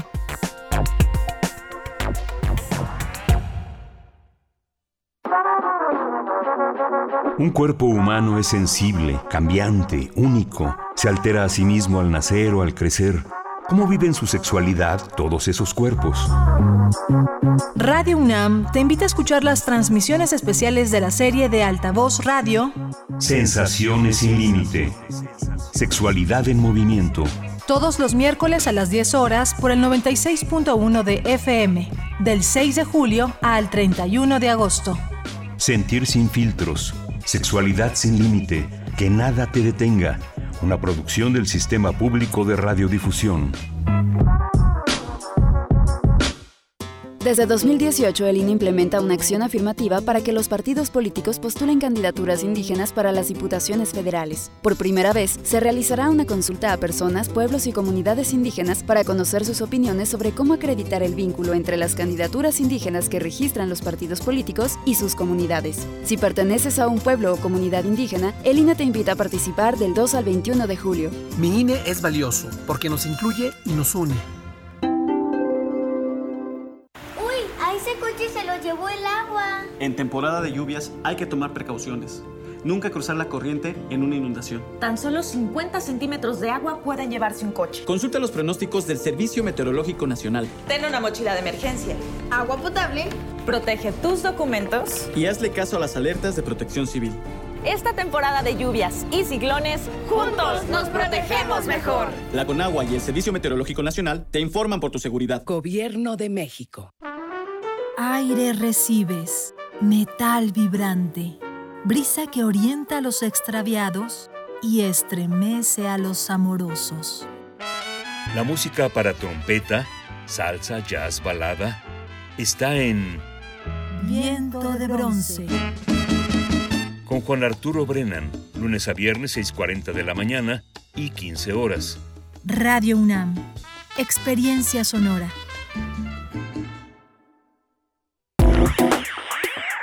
Queremos escuchar tu voz.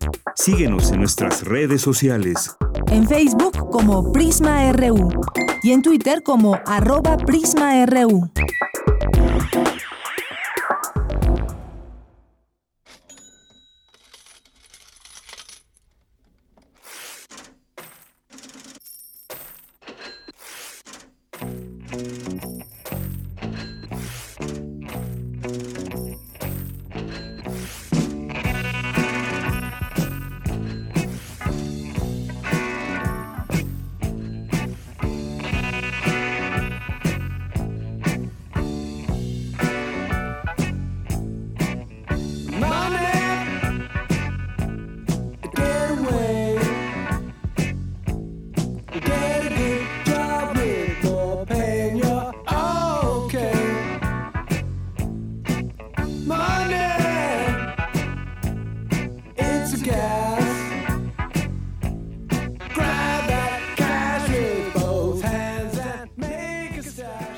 Dos de la tarde con cuatro minutos iniciamos esta segunda hora de Prisma RU escuchando Money de Pink Floyd, porque un día como hoy, pero de 1964, pues se conformó esta agrupación británica definitivamente una de las mejores bandas de rock de todos los tiempos. ¿A quién no le gusta Pink Floyd? Bueno, habrá a quien no le guste, ¿verdad? Es, es válido, pero creo que somos más a los que nos gusta.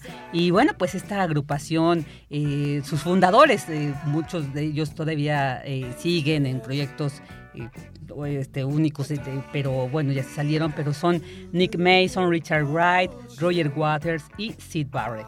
Así que bueno, estamos recordando que afortunadamente un día como hoy surge esta banda legendaria que nos ha legado tantas, tantas canciones, tanta música maravillosa como Money que estamos escuchando.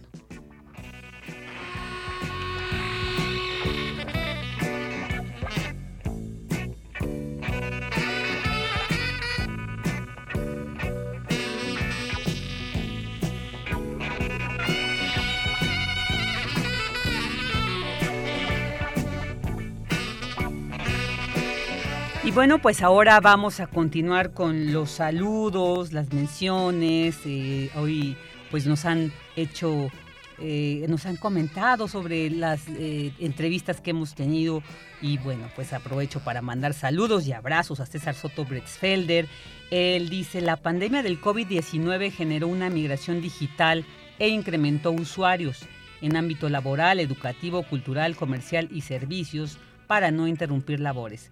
El acceso gratuito a servicios digitales por el Estado de la comunidad es insuficiente. Sí, un, un problema que también habría que atender. Sí, sí creo que se refleja. También muchos saludos a Paloma G. Guzmán M. Muchísimos saludos y abrazos a nuestra querida Ale Rangel, gran compañera aquí de Radio UNAM y que nos está escuchando. Te mandamos un abrazote, querida Ale, y qué gracias por acompañarnos aquí en estas dos horas. También muchos saludos a Jorge Morán Guzmán.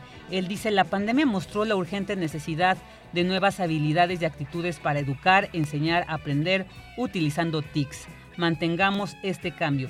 Recuerdo el programa Telekinder con Pepita Gómez, Telekinder. Dice, ah, no, no lo recuerdo, pero sí, creo que alguien lo mencionó en algún momento, pero no lo vi. Habrá que ver para que veamos que pues estos recursos no, no son nuevos, que siempre, bueno, desde que existen estos avances tecnológicos, nos pueden servir. También muchos saludos a Guerrero Leaks, eh, a Paloma G. Guzmán M, a Pausi, también Rosario Durán Martínez, te mandamos un abrazo y ella dice, por desgracia, ah, en cuanto a la, a la entrevista sobre los embarazos en adolescentes, dijo, por desgracia hay mucha desinformación de los chicos, les preguntan en la clínica si ya saben qué método anticonceptivo van a usar y se quedan con cara de what.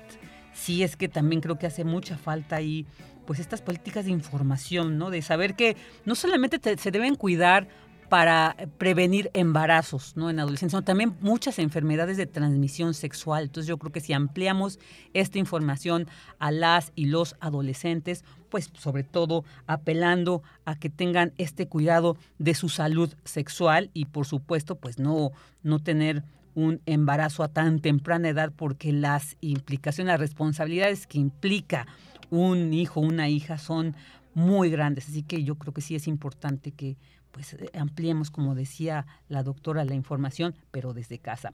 Eh, Jorge Morangos más también dice, bueno, un cordial saludo a, me manda saludos a mí y al equipo, y ya sabes que también siempre va de regreso el saludo para ti, Jorge, porque además siempre nos haces unos comentarios muy pertinentes sobre cada una de las entrevistas y dice, si nuestro mundo fuera uno solo, sin países, un mundo integrado, no globalizado, habría refugiados. Yo creo que es una reflexión muy importante esto de las fronteras, ¿no? Que tanto ha generado estas divisiones.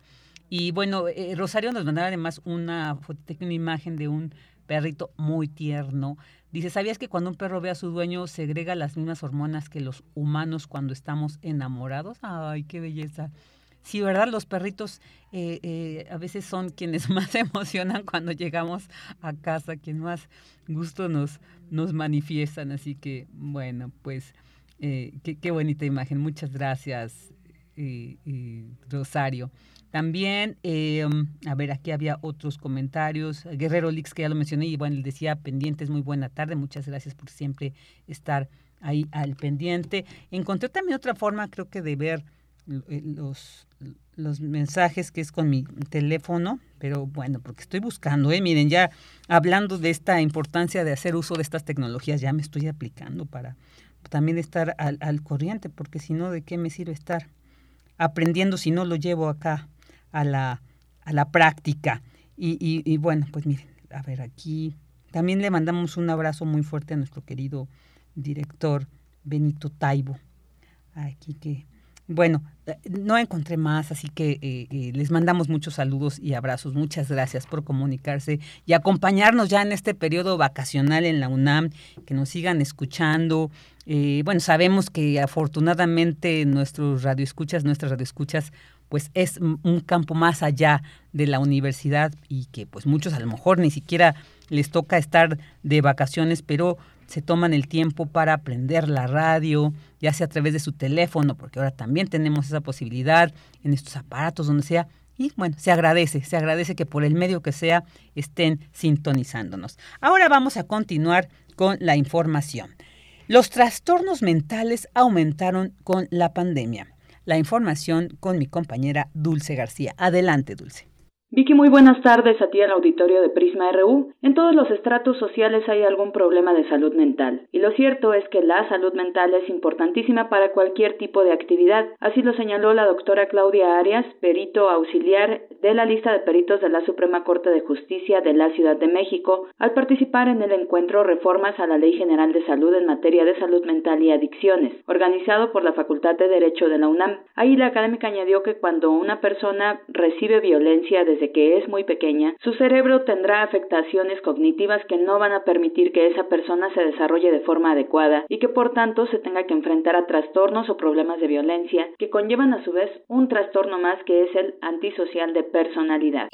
Todos eh, eh, los rincones de nuestro país hay un problema de salud mental. Pues estamos hablando de que la salud mental en México tiene grandes vacíos. Es un tema excesivamente amplio. Vamos a ver justamente que la salud mental eh, es un estado de bienestar en que la persona hace frente al estrés normal de la vida. Sin embargo, tiene que ver un poquito la parte social. Entonces, cuando nosotros estamos hablando de salud mental, tiene que no solamente ver con una estructura cognitiva, una estructura cerebral, tiene que ver con un proceso de vida que va a ir afectando específicamente a otras personas. La académica dijo que con la pandemia aumentó el índice de alcoholismo en México, a lo que se suma el estrés laboral, así como la situación económica complicada del país, motivos por los cuales los jóvenes se han enfrentado a un contexto agresivo, aislado, de rechazo y de enojo. La mayoría de edad en México es a los 18 años, porque no tendría que ser a los 18 años de a los 18 años todavía una parte del cerebro no está totalmente madura, que, se, que es la corteza prefrontal. Y la corteza prefrontal es la que hace que, que interpretemos las emociones, que entendamos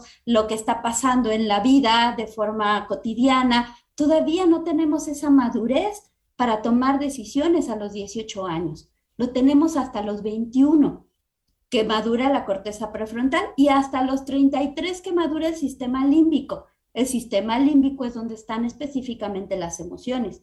Entonces, se han hecho investigaciones en donde a los 14, 13 años, tristemente, los chicos, y tal vez hasta más, 12 años, están teniendo un acceso impresionante a cualquier tipo de droga y al alcohol. La doctora Claudia Arias dijo que hay que dar fortalecimiento a las personas a través de prevención, de tratamiento y de apoyo para que estos problemas vayan disminuyendo. Esta es la información muy buenas tardes.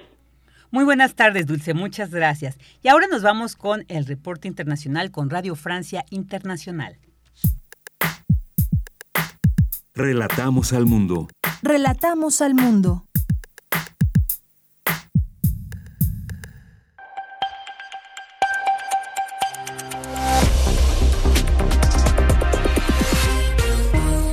Bienvenidos al flash informativo de Radio Francia Internacional. En los controles técnicos nos acompaña Olivier Roux. Hoy es martes 5 de julio. Vamos ya con las noticias. Paola Ariza. En Ucrania, la ciudad de Sloviansk sufre un bombardeo masivo por parte de las fuerzas rusas, según anunció el alcalde de esta ciudad, que pidió a los habitantes refugiarse. Sloviansk y Kramatorsk, el centro administrativo regional, aún en manos de los ucranianos, son los próximos objetivos de Rusia que prosiguen con su ofensiva buscando apoderarse de toda la región del Donbass en el este de Ucrania. Según el primer ministro Denis Yimal, que encabeza la delegación ucraniana reunida con sus aliados en Lugano, se necesitarán al menos 750 mil millones de dólares para reconstruir el país. Francia repatrió a 35 menores y 16 madres que estaban en campos de prisioneros yihadistas en Siria desde que cayera el califato del Estado Islámico en ese país y en Irak en 2019. En París, las autoridades judiciales se encargarán de las mujeres y los servicios de ayuda a la infancia atenderán a los menores. Hasta ahora se trata del grupo de repatriados más importante, pues Francia se ha mostrado reticente ya que la opinión pública está muy dividida ante el retorno de los yihadistas. Este lunes fue detenido el sospechoso del tiroteo ocurrido durante el desfile del Día de la Independencia de Estados Unidos. Se trata de Robert Crimo, de 22 años. La matanza sucedió ayer en Highland Park, una localidad cercana a Chicago, y dejó al menos seis muertos y 24 heridos. Nuevas lluvias en Sydney han generado la crecida de ríos y varias inundaciones, además de cortes de energías en unos 19.000 hogares. Las autoridades le han ordenado a unas 50.000 personas evacuar y a unas 28.000 estar listas para hacerlo. Tras su periplo en Dinamarca, el Tour de France entra en territorio galo. Nuestro enviado especial, Carlos Pizarro, sigue de cerca la cuarta etapa entre Dunkerque y Calais. ¿Cómo va la carrera?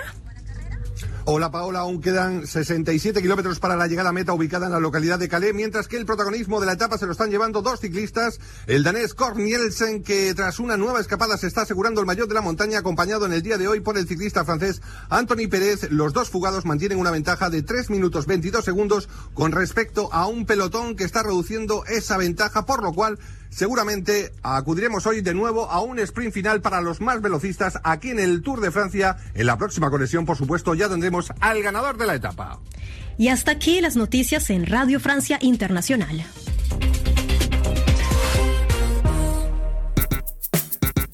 Prisma RU. Relatamos al mundo.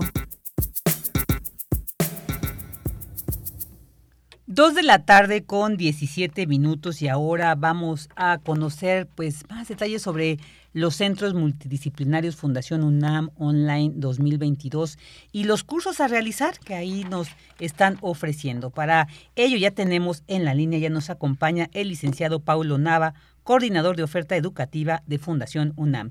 Licenciado Nava, muy buenas tardes, bienvenido a Prisma RU. Virginia, muy buenas tardes, muchas gracias por el espacio.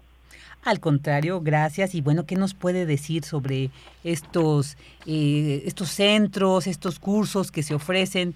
Nos pueda compartir más detalles, por favor, licenciado. Claro que sí, muchísimas gracias. Pues primero eh, contarle a, a, la audiencia que mm, la Fundación UNAM, eh, con el objetivo de, de poder apoyar a cada vez a más estudiantes universitarios que requieren de pues una ayuda económica, que son estudiantes de excelencia y de escasos recursos, a través eh, de becas, pues bueno, pone a disposición del público en general esta oferta educativa de la mano de la Universidad Nacional y en colaboración con algunas entidades pertenecientes a estas, para eh, pues poder tener un ejercicio recíproco en el que la gente puede capacitarse, puede aprender eh, cierto, o puede profesionalizar ciertas habilidades eh, y a cambio de esa inversión que realiza con nosotros, pues obtiene esa capacitación y también ayuda a otros estudiantes que requieren de estos apoyos.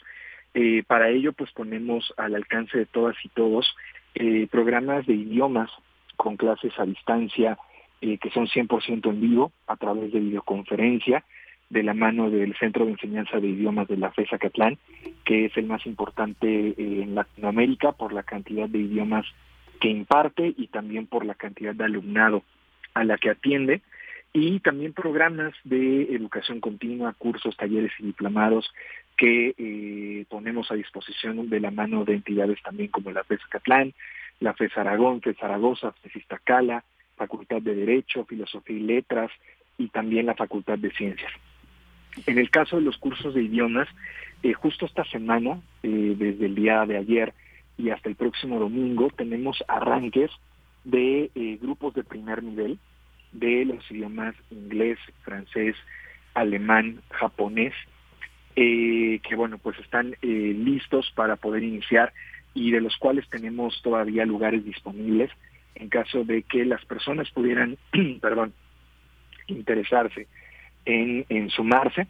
estos cursos tienen clases en el caso de sábado y domingo eh, de cuatro horas, de nueve de la mañana a una de la tarde. Y en el caso de los que son programas que se imparten entre semanas, son clases de lunes a jueves, o de siete a nueve de la mañana o de siete a nueve de la noche. En el caso de inglés tenemos estos grupos que son intensivos en estos horarios, siete a nueve de la mañana, siete a nueve de la noche. En el caso de francés, alemán y también inglés tenemos grupos sabatinos de nueve a una de la tarde y japonés tenemos un grupo dominical de nueve a una si las personas estuvieran interesadas, pues bueno, ya pueden inscribirse y ocupar estos lugares disponibles que todavía tenemos para poder sumarse. La inversión eh, eh, que hacen con nosotros en caso de sumarse, si son eh, parte de la comunidad universitaria, pues ronda entre los 2.700 y 2.900 pesos, dependiendo de, de el perfil que ostenten. Me refiero a exalumnos académicos, personal administrativo de la universidad, alumnos propiamente de la UNAM o asociados a la Fundación UNAM, eh, son quienes acceden a estas tarifas preferenciales. Sin embargo, también los programas están abiertos a todo el público. En el caso del público que es ajeno a la Universidad Nacional, la inversión que realizan por cada nivel es de tres mil pesos. Eh, Y bueno, si me permites, ahorita al final te paso los datos de contacto para que puedan eh, inscribirse, puedan sumarse a, cualquiera de estos grupos que, insisto, están por iniciar. Y también tenemos próximos a iniciar eh, cuatro actividades de educación continua que atienden a necesidades tanto específicas como generales de la población, hablando de ya sea habilidades transversales, o también eh, habilidades puntuales hasta ciertos perfiles eh, profesionales. Por ejemplo, este sábado inicia un curso Excel básico que está abierto a todo el público. Es un programa que consta de tres niveles, básico, intermedio y avanzado. El que inicia este próximo sábado es, es básico, eh, con la intención de pues poder profundizar los conocimientos de esta herramienta que sin importar a lo que te dediques es casi un hecho que vas a necesitarlo. Eh, este es un programa de 20 horas que se imparte los sábados de 9 a 2 de la tarde y eh, que tiene una inversión eh, también que ronda entre los 1.270 y 1.500 pesos para la comunidad universitaria y para el público externo la inversión es de 1.670 pesos. Este es un programa, insisto, que todas las personas que tienen un trabajo a veces administrativo, a veces no, pues también requieren del dominio de esta disciplina así como ya programas más especializados como el curso de Comunicación e Identidad Organizacional, que inicia el próximo 22 de julio, eh, que está pues enfocado a eh, analizar organizaciones con la intención de implementar campañas integrales de comunicación eh, que traigan un beneficio tanto interno como externo para las empresas. Todas las, organizaciones, sin importar su tamaño, sin importar su giro, requieren de elementos de comunicación tanto interna como externa, y pues bueno, este programa justamente les da los elementos para poder implementarlo, conozcas o no conozcas de esta temática, tengas o no tengas dentro de tu estructura em, a una persona que se encargue de esta labor, pues bueno, justo te puede dar todos estos elementos para poder eh, participar de este. La inversión que se realiza en este programa para la comunidad universitaria ronda entre los 1.900 y los 2.250 pesos y para el público externo 2.500 pesos.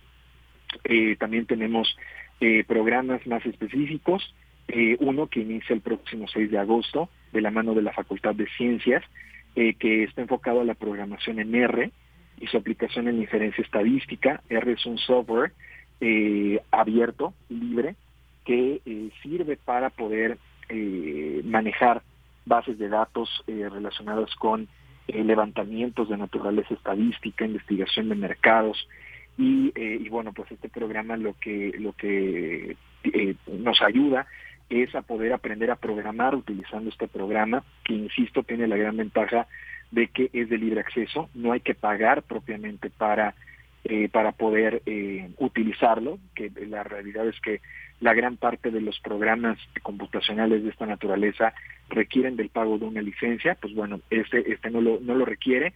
Y bueno, pues la UNAM a través de la Facultad de Ciencias y la Fundación UNAM ponemos este programa a disposición de quienes necesiten utilizarlo, tanto en el entorno profesional como en el entorno académico. Hablo de investigadores, ¿no? que de pronto requieren de, eh, de utilizar esta herramienta para poder plasmar los resultados de su trabajo.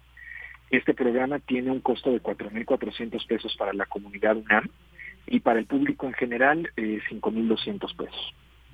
Finalmente cierro eh, un diplomado que inicia también este próximo eh, este próximo viernes 8 de julio es el diplomado Gestión de Negocios Globales y Estrategias de Prevención del Lavado de Dinero. Este es un diplomado eh, que impartimos en conjunto con con la FESA Catlán, con quien también tenemos eh, próximo a iniciar el, diplomado Comercio Exterior, que está también para el próximo 22 de julio.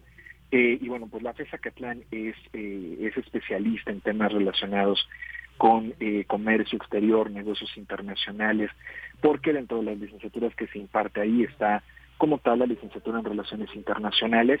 Y bueno pues la facultad tiene un grupo de académicos y académicas que tienen eh, experiencia relacionada en esta temática.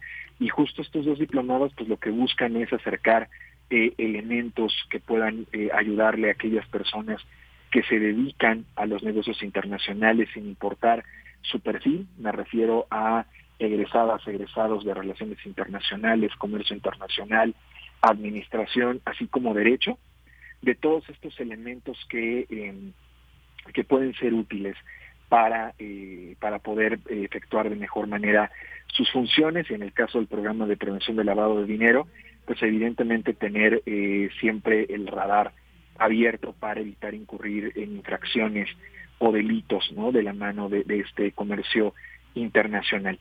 Eh, este diplomado, Gestión de Negocios Globales, empieza el próximo viernes 8 de julio, el diplomado de Comercio Internacional empieza el viernes 22, eh, perdón, Comercio Exterior, el 22 de julio, y en ambos casos la cuota de recuperación para eh, egresados, egresadas de la comunidad universitaria es de 20.500 pesos y para la comunidad externa es de 22.560 pesos.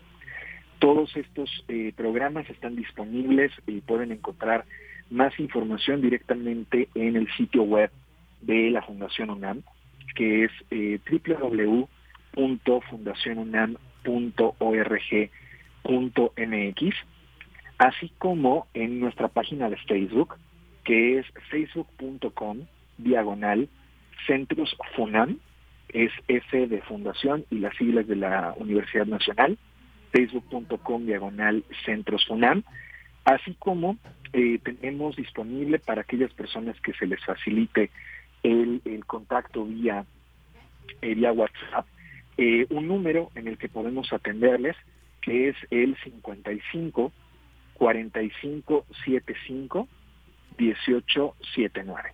Repito, 55 45 75 1879.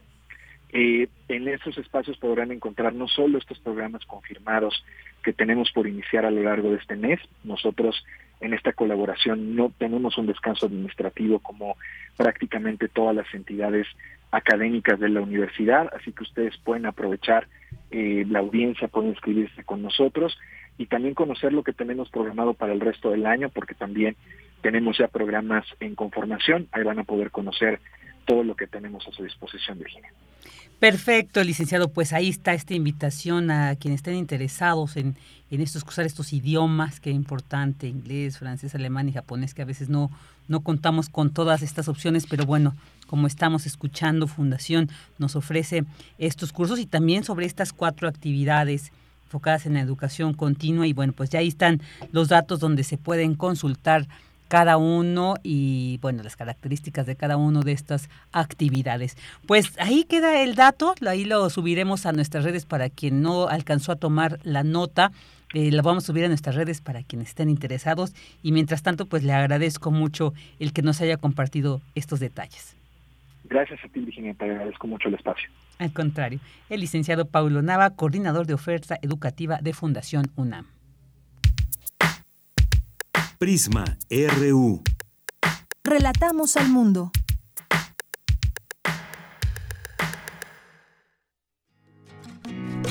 Poeta soy, errando voy, buscando el sonido que dejó tu voz, mi corazón, alcanzando el decidido, escúchame. Poetas errantes.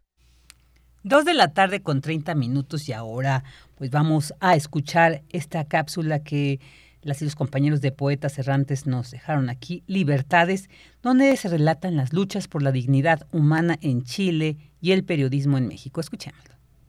El agua de la fuente de la Diana Cazadora en Ciudad de México sigue fue tenida de rojo. igual para con los periodistas. protestan en las afueras de la sede de la cumbre Defender el medio ambiente resulta peligroso en México.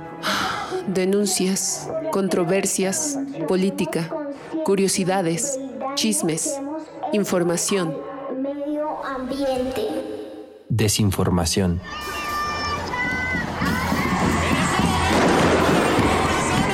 Marchas, protestas, inconformidad, segregación, asesinatos políticos, democracias, dictaduras. La verdad.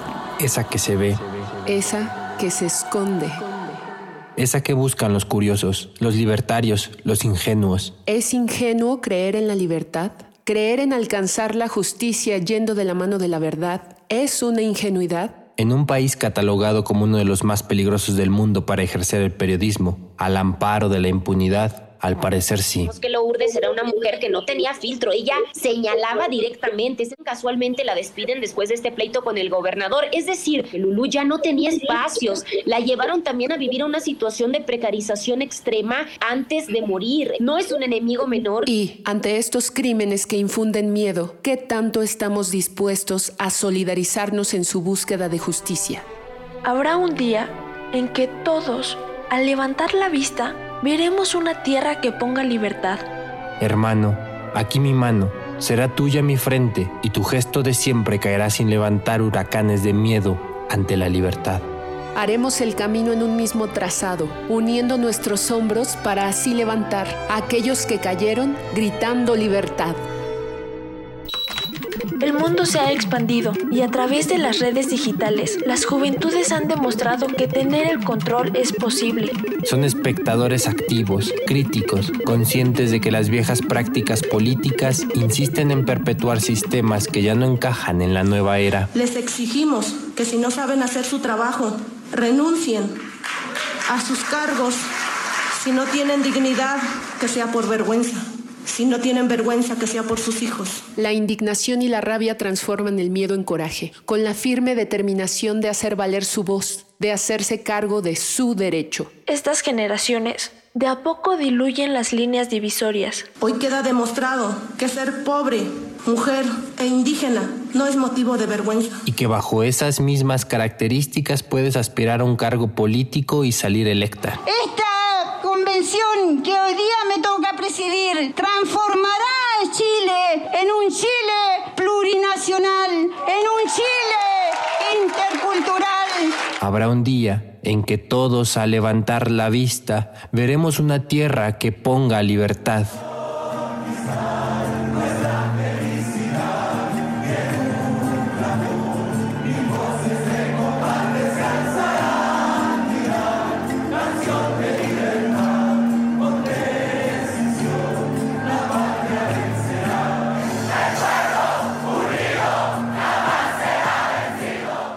También será posible que esa hermosa mañana ni tú, ni yo, ni el otro la lleguemos a ver, pero habrá que forzarla para que pueda ser. Que sea como un viento que arranque los matojos surgiendo la verdad y limpie los caminos de siglos de destrozos contra la libertad. Habrá un día en que todos al levantar la vista veremos una tierra que ponga libertad. Hoy nos chingamos al Estado hasta que la dignidad se haga costumbre. Esta es una producción de Poetas Errantes, unidos con la poesía y el corazón. Algo en ti me es muy familiar.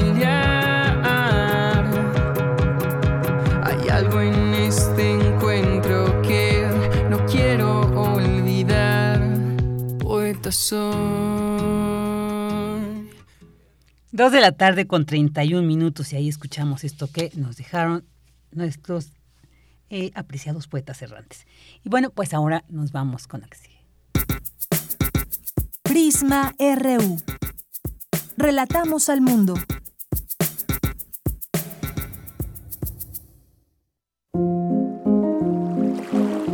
A la orilla de la tarde, con Alejandro Toledo.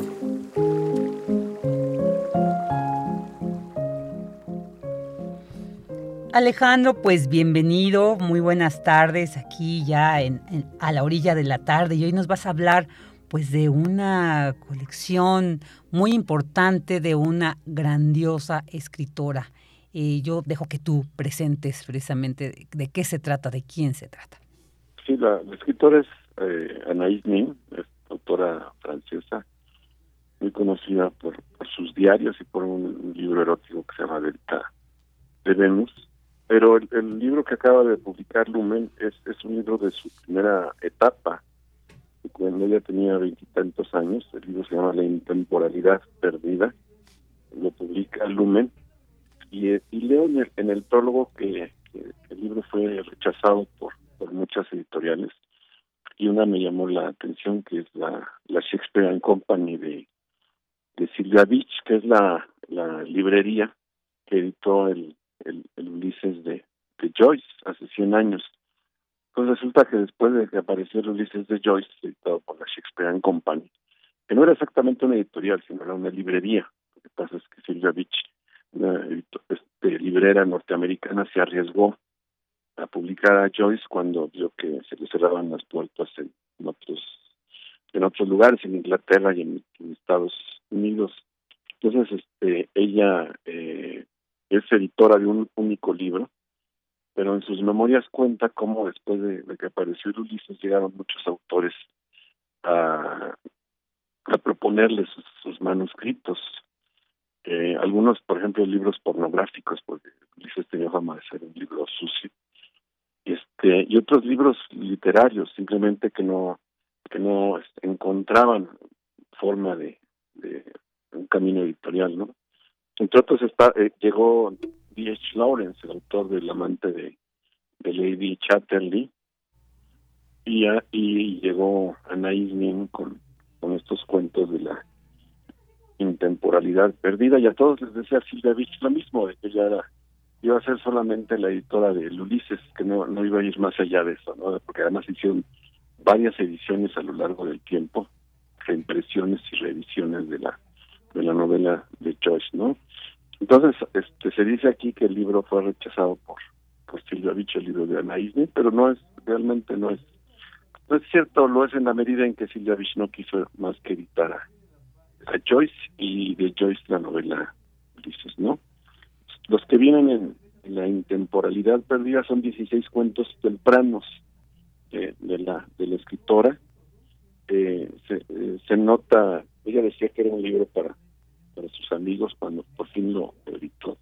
Muchas de las cosas de Anaïs Nin se editaron pagadas por, por ella hasta que se hizo famosa en los años 60 y este por los diarios más que por la por la por sus ficciones y de este decía que era un libro para, para sus amigos. Eh, eh, se nota un poco el ambiente, son los años 20 en París, donde ella vivía.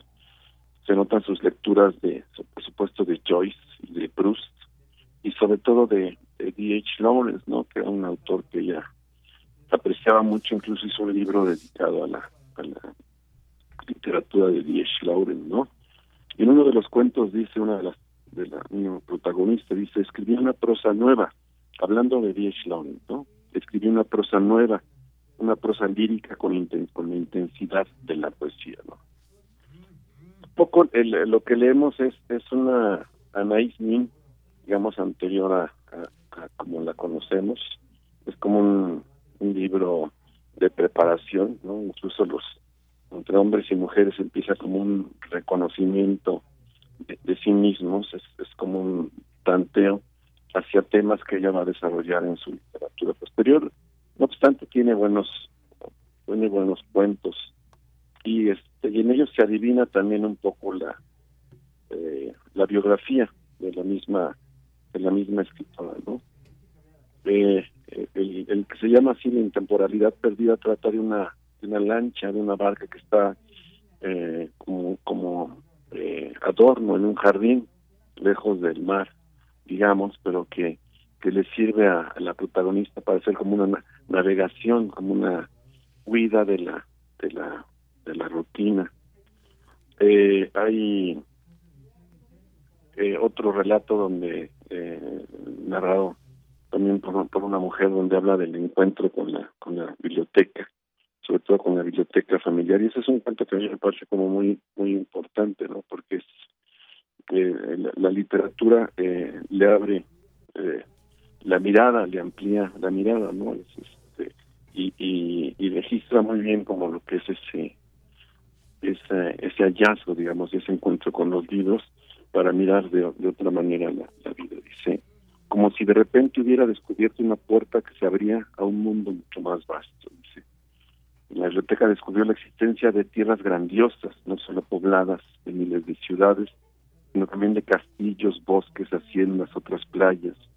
Dice que en los libros las señoras no se limitaban a sentarse y a escuchar música, sino que también cabalgaban, se convertían en monjas de la noche a la mañana, manejaban pistolas si era necesario, eran víctimas de secuestros, huían, vertían veneno en copas de vino, vestían de maravilla y mucho mejor que los santos, bailaban, se abanicaban, hacían comentarios agudos y graciosos, escribían cartas secretas, les jugaban malas pasadas a sus maridos. Usualmente se considera a Naisnin como una escritora de, la primera etapa, digamos, del, feminismo. Y aquí vemos que hay como apuntes que, que, van hacia ese, ese espacio, ¿no?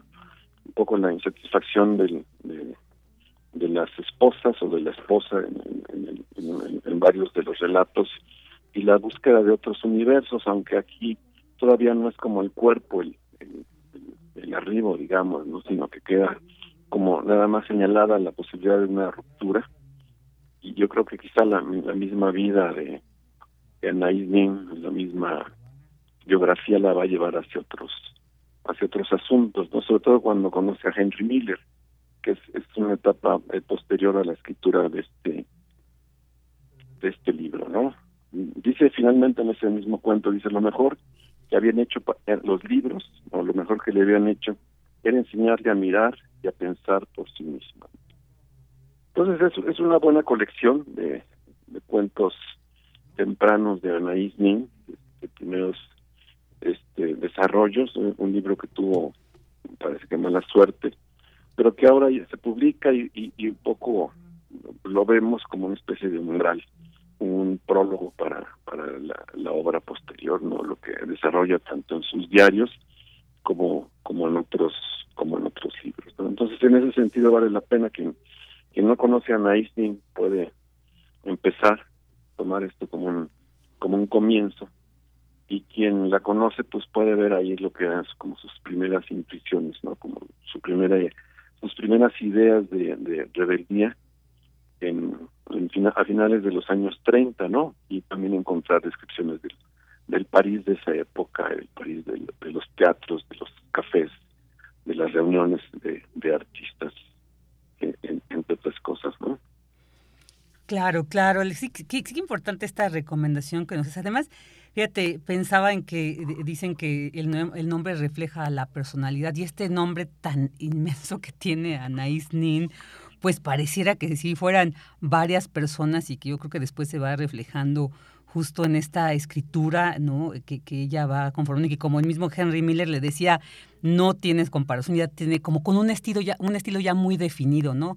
A una muy eh, temprana escritura, una temprana eh, desarrollo de una narrativa tan, que pues como su personalidad tan libre de, de ser sin acotarse a prejuicios, sin ningún límite para vivir la vida y que pues qué mejor que empezar a conocer a, esta, esta etapa incipiente de una vida posteriormente tan fructífera, ¿no? En, en, las letras de Anaís Nin, Ale. Tiene una vida muy compleja. Ella misma decía que había como dos, ella, ella estaba dividida en, una que era como la su faceta eh, personal íntima digamos y la otra su faceta pública no contaba que que había esas dos personalidades en, ella misma no y sí se le se le conoce como una mujer de una gran libertad que tuvo que tuvo muchos muchos amantes que tuvo un, gran encuentro con con Henry Miller. Y y, y que este y como reflejo de esto sobre todo lo que más suele leerse de Anna son sus diarios, ¿no? Que, que, que, la que la retratan muy muy bien ¿no? como así que de cuerpo cuerpo entero Claro, claro. Me dicen cuál es el nombre. Ah, pues es que ella se llamaba Ángela Anaís Juana Antolina Rosa Edelmira Ninculmel. Pues imagínense este nombre. Sí, además tiene, tiene, relación con Cuba y con España. Padre, de pronto aparecen bailadoras, bailadoras así de flamenco en sus, en sus relatos. Tiene como una gran cultura. Pero este libro en específico está como más concentrado en Francia y sobre todo en, en París, porque también vivió en, en Cuba y vivió en, en Nueva York, ¿no? Es un gran personaje ella misma, pero y estos son relatos bien hechos, digamos, sutiles.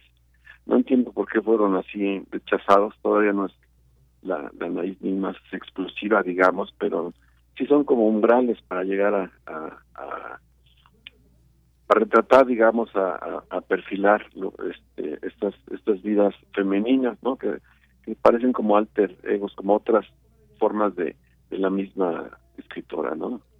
Así es, así es. No, pues qué mejor oportunidad y a ver con esta edición que Lumen nos ha traído de la intemporalidad perdida, pues sí qué mejor, como bien dices, quien no la ha leído, pues es una oportunidad para acercarse desde sus primeros trabajos y quien la ha leído, pues qué mejor manera que regresar, ¿no? a esta etapa de Anaís y incluso yo creo que hasta ayuda a comprender mucho mejor toda su obra posterior, pero bueno, siempre es enriquecedor leer cualquier obra de Anaís Nin.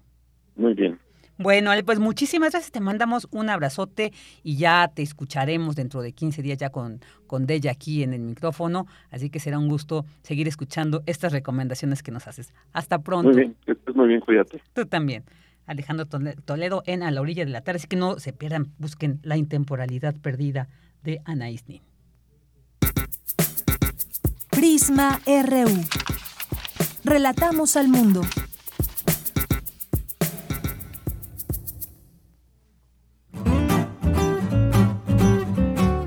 RU.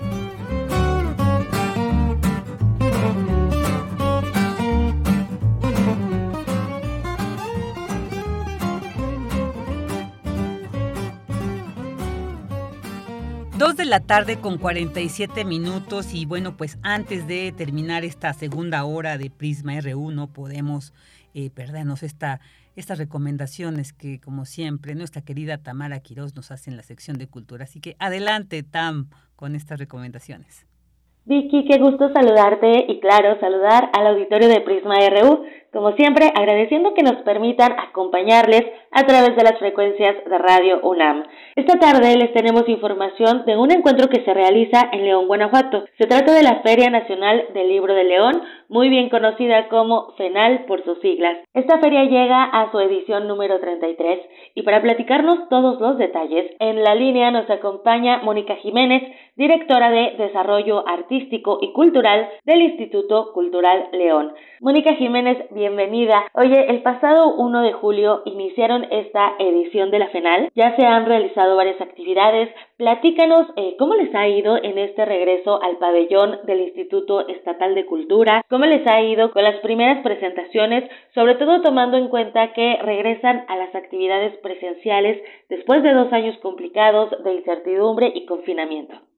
Sí, efectivamente, mira, la verdad es que nos dio mucho gusto volver ya al tema de la presencialidad, tanto los expositores que son las editoriales como el mismo público que nos acompaña, ya estaba deseoso de volver al tema presencial. Entonces, eh, y eso lo hemos visto, la verdad es que hemos tenido eh, durante el fin de semana tuvimos una muy buena afluencia, de verdad los pasillos estaban eh, pues a reventar, toda la gente llevaba bolsas con libros y demás. Entonces, la verdad es que el, el público nos ha, dado pues como muy buenas señales, ¿no? De que ya, ya lo requería y pues sobre todo también por la oferta que tenemos en el tema, no nada más eh, en la parte editorial, sino también en la parte artística. Por supuesto. ¿Podrás platicarnos justo acerca de, de esta parte artística? Eh, ¿Cuáles son las actividades que se han realizado y las que todavía se van a realizar hasta el 8 de julio? Sí, claro, mira, de algunas que ya que ya tuvimos, pues eh, son eh, algunos ciclos especializados de ciencia, tecnología, innovación, identidad, disidencia, terror y fantasía, este, y pero me gustaría mucho hacer énfasis sobre los eventos que tenemos próximamente, sobre todo para que la gente los conozca y que nos pueda acompañar. Precisamente hoy a las 5 de la tarde tendremos una presentación por parte de Flor M. Salvador con su novela de, de Boulevard, eh, una chica increíble, la verdad es que tiene muchísimos seguidores y la vamos a tener hoy a las 5 de la tarde. También un poquito más tarde, a las seis y media, tendremos el evento de lucha libro, que es un enfrentamiento entre dos autores que usan máscara, el que gana eh, pasa a la siguiente ronda, el que pierde se tiene que quitar la máscara y al ganador, al gran ganador, lo acompañamos para que pueda eh, escribir su libro, lanzarlo y, eh, y que lo podamos tener en la próxima final. Y bueno, el, el, día de mañana tendremos un conversatorio sobre economía creativa a las 5 de la tarde y a las 7 un tributo a las bandas de León con Fideo Cósmico, que es, que es un leonés, eh, que es el primer solista eh, leonés que se presenta en el Vive Latino, entonces le va a poner muchísimo ambiente a la feria. Y bueno, el 7 tendremos presentaciones editoriales como Últimos Días de, de mis Padres a las 6 de la tarde con Mónica Lavín a las 5 con Frankie, una novela con monstruos y panqueques de Antonio Malpica, que también es uno de los consentidos de la feria, y a las 7 ya en la parte musical tendremos acá, eh, bueno, no, no en la parte musical, sino en la parte de presentación eh, de editorial tendremos a Caloncho, él nos viene a presentar precisamente su libro Optimista y la historia de ser feliz. Entonces vemos cómo esta parte de la música se, se vuelca hacia el tema de escribir libros, entonces pues lo vamos a tener aquí también a Caloncho. Esa canción a mí me pone muy de buenas, la verdad. Sí, sí, claro, a mí también, es, es, muy, muy agradable. Claro, y qué bueno que, que se pueda conjugar. Creo que la FENAL siempre se ha caracterizado por ser uno de los encuentros entre varias disciplinas artísticas, sobre todo todo en torno a la literatura y sobre todo también pues este fomento a la lectura para todas las edades. Mónica, platícanos del trabajo que han realizado para acercar a, a, los niños, a los jóvenes a la lectura, ¿no? Con estas actividades, obviamente siempre las ferias son un buen pretexto para encontrarnos cara a cara con los autores y conocerlos, no solamente de sus letras, sino también a través de su voz, de su presencia. ¿Cómo han trabajado desde la FENAL en este año, en esta edición, para el fomento de la lectura para las infancias? Mira, nosotros trabajamos eh, precisamente como dices, desde las primeras infancias, ¿no? Tenemos algunos talleres, son 26 talleres, son 14 para niños y 12 para jóvenes. Eh, los de niños están enfocados a la parte de detective literario. Entonces, a través de dinámicas, de juegos con plastilina y demás, ah, y, y tomando como base eh, la, la lectura, los empezamos a involucrar en este mundo, pero que lo vean como un tema de disfrute. Sí, sí creo que durante muchos años la lectura fue vista para gente con cierto nivel socioeconómico, muy rebuscado, un tema incluso hasta de sufrimiento, así de, híjole, vamos a tener que leer un libro. Y yo creo que no, realmente me parece que que hoy hay una propuesta increíble de temas que tú puedes encontrar de lo que sea y lo mismo para los niños y qué mejor que los estemos involucrando desde bien pequeñitos, ¿no? Y en la parte juvenil también no solamente fomentamos que lean, sino también que sean estos creadores y estos nuevos talentos que en un futuro puedan estar haciendo presentaciones de libros, ¿no? Y que sea este talento que podamos presentar incluso al extranjero, pues de calidad creativa en el tema literario. Entonces, Así es como estamos trabajando con, con los niños. También trabajamos muy de la mano con las escuelas para que puedan traerlos a visitas escolares por las mañanas. Me parece que es una experiencia increíble que los niños vengan, que vean la ciudad de los libros que tenemos aquí en Poliforum y que lo acompañen con presentaciones de cine, de teatro, de música, de danza, talleres. Entonces, sí creo que es una experiencia. Lo que les comento en, en algunas entrevistas es que yo veo a FENAL como un gran buffet y gratuito. Entonces tú puedes venir y servirte de lo que quieras. Vas a encontrar siempre un platillo, un libro, una presentación que te, que te va a encantar y es, pues qué mejor que sea gratuito, ¿no? Entonces no hay ningún pretexto para que no nos visiten en la feria. Por supuesto. Mónica, y para finalizar, también me gustaría que nos platicaras acerca del reconocimiento que se entregó en esta edición a la señora Luz de Lourdes Arena de Orozco, eh, que, que justo también tiene que ver con esta parte de, de la literatura infantil, ¿no? Ella es fundadora de Imagina Biblioteca Infantil AC, entonces que nos platicaras un poco de, de cómo se vivió este reconocimiento y este encuentro. Sí, pues mira, realmente esto lo trabajamos muy de la mano también con la con educación municipal y este y trabajamos las propuestas que ellos nos hicieron, ¿no? Sobre todo quisimos darle como esta vuelta hacia lo social y de esta de estos ciudadanos y de esta gente que independientemente de los esfuerzos que se hagan por otros lados, ellos tienen la intención y que lo logran y logran entrar a lo mejor aquellas colonias o aquellos lugares en los que los brazos no nos alcanzan para abrazar a la gente y que ahí está la participación de los ciudadanos, ¿no? Entonces, pues qué mejor que reconocerla a ella que tiene tantos años y que ha tocado tantas vidas y tantos niños poniendo a disposición de ellos, pues los libros, que al final del, y no solo el tema de los libros, sino el tema de la cultura, que al final del día es un derecho que no se le puede negar a nadie y, y qué increíble que haya personas como ella que dedican su tiempo, eh, su dinero, su esfuerzo y su amor a, a, a beneficiar a otros en estos temas. Por supuesto, muy bien, Mónica. Hacemos la invitación al auditorio de Radio UNAM y los que nos escuchen a través de internet en otras latitudes a que se acerquen, conozcan más de lo que están promoviendo desde la FENAL, por supuesto, celebramos que ya se puedan encontrar en esos pasillos y también creo que es un buen pretexto para la gente que ya próximamente, o bueno, muchos ya están en periodo vacacional, otros tantos ya se acercan, para que vayan a, a León, Guanajuato y también conozcan estas ediciones, estas colecciones que también tienen este sello guanajuatense. Sí, exactamente. Y, y, también nosotros tenemos ahí algunos convenios con uno de nuestros patrocinadores y pues pueden obtener descuentos eh, del 15% en, en autobús si no están cerca de la ciudad. Mira, y en tema logístico, el, la feria se encuentra en un lugar privilegiado, está rodeado de hoteles, de restaurantes, entonces pues nada nos dará más gusto que recibir no solo a gente de aquí, de la ciudad, del estado, sino de, de otros de otros lugares. ¿Cómo se obtiene ese descuento? Es Primera Plus, nada más en taquilla mencionan que es el descuento y les hacen el, el 14 o 15%.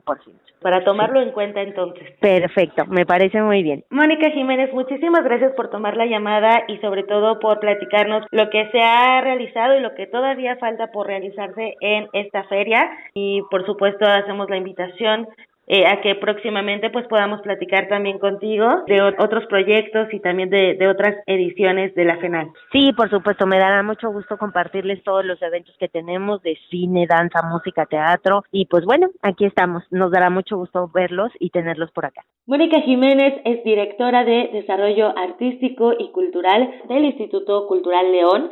Acérquense a las redes sociodigitales de esta Feria Nacional del Libro de León. Los encuentren en Twitter como arroba FenalMX. También están en Facebook y el programa general lo pueden descargar desde www.fenal.mx. Vicky querida, regreso contigo a cabina. Que tengan excelente tarde. Hasta mañana. Hasta mañana, Tam. Muchas gracias. Un abrazote también para ti. Y bueno, pues ya nos acercamos ya al final de esta transmisión de Prisma RU y estamos escuchando. Nos queremos despedir también con música, muy buena música, como esto que estamos escuchando de fondo, el London Calling. De, Clash, esta grandísima banda, eh, las máximas representantes del punk, de esta banda británica. Y bueno, ¿por qué estamos escuchando? Porque también estamos celebrando el cumpleaños de Terry Chimes. Él fue el baterista original de esta banda y bueno, pues un día como hoy, pero de 1956 nació, está cumpliendo 66 años. Él, bueno, pues estuvo, como decía, originalmente desde los inicios de The Clash. Después también participó en otras bandas como Black Sabbath, eh, también estuvo en Cherry Bomba, The Crunch, pero después fíjense que dejó un poco la música y se dedicó a la quiropraxia, así que bueno, siempre, ¿no? Los músicos además tienen otros saberes, otros conocimientos y a veces optan por seguir ahí. Mientras tanto, pues también ahí compartimos este gran legado y escuchamos London Calling de Clash. Así que pues muchas gracias y agradecer en la operación estuvo Andrés Ramírez y Arturo González, en la producción Denis Licea, en las redes Michelle González, en el área de información Abraham Menchaca, Dulce García, Tamara Quirós. Yo soy Virginia Sánchez y en nombre de Yanira Morán y de todo el equipo que hace posible esta transmisión, le agradecemos que nos haya acompañado este martes durante estas dos horas y le invitamos a que el día de mañana nos vuelva a sintonizar aquí en Radio UNAM en Prisma RU. Buenas tardes, buen provecho.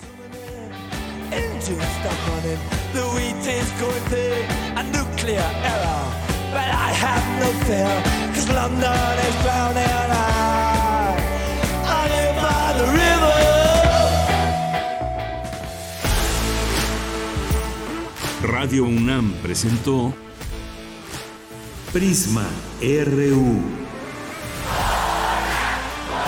Una mirada universitaria sobre los acontecimientos actuales. Prisma RU. Relatamos al mundo.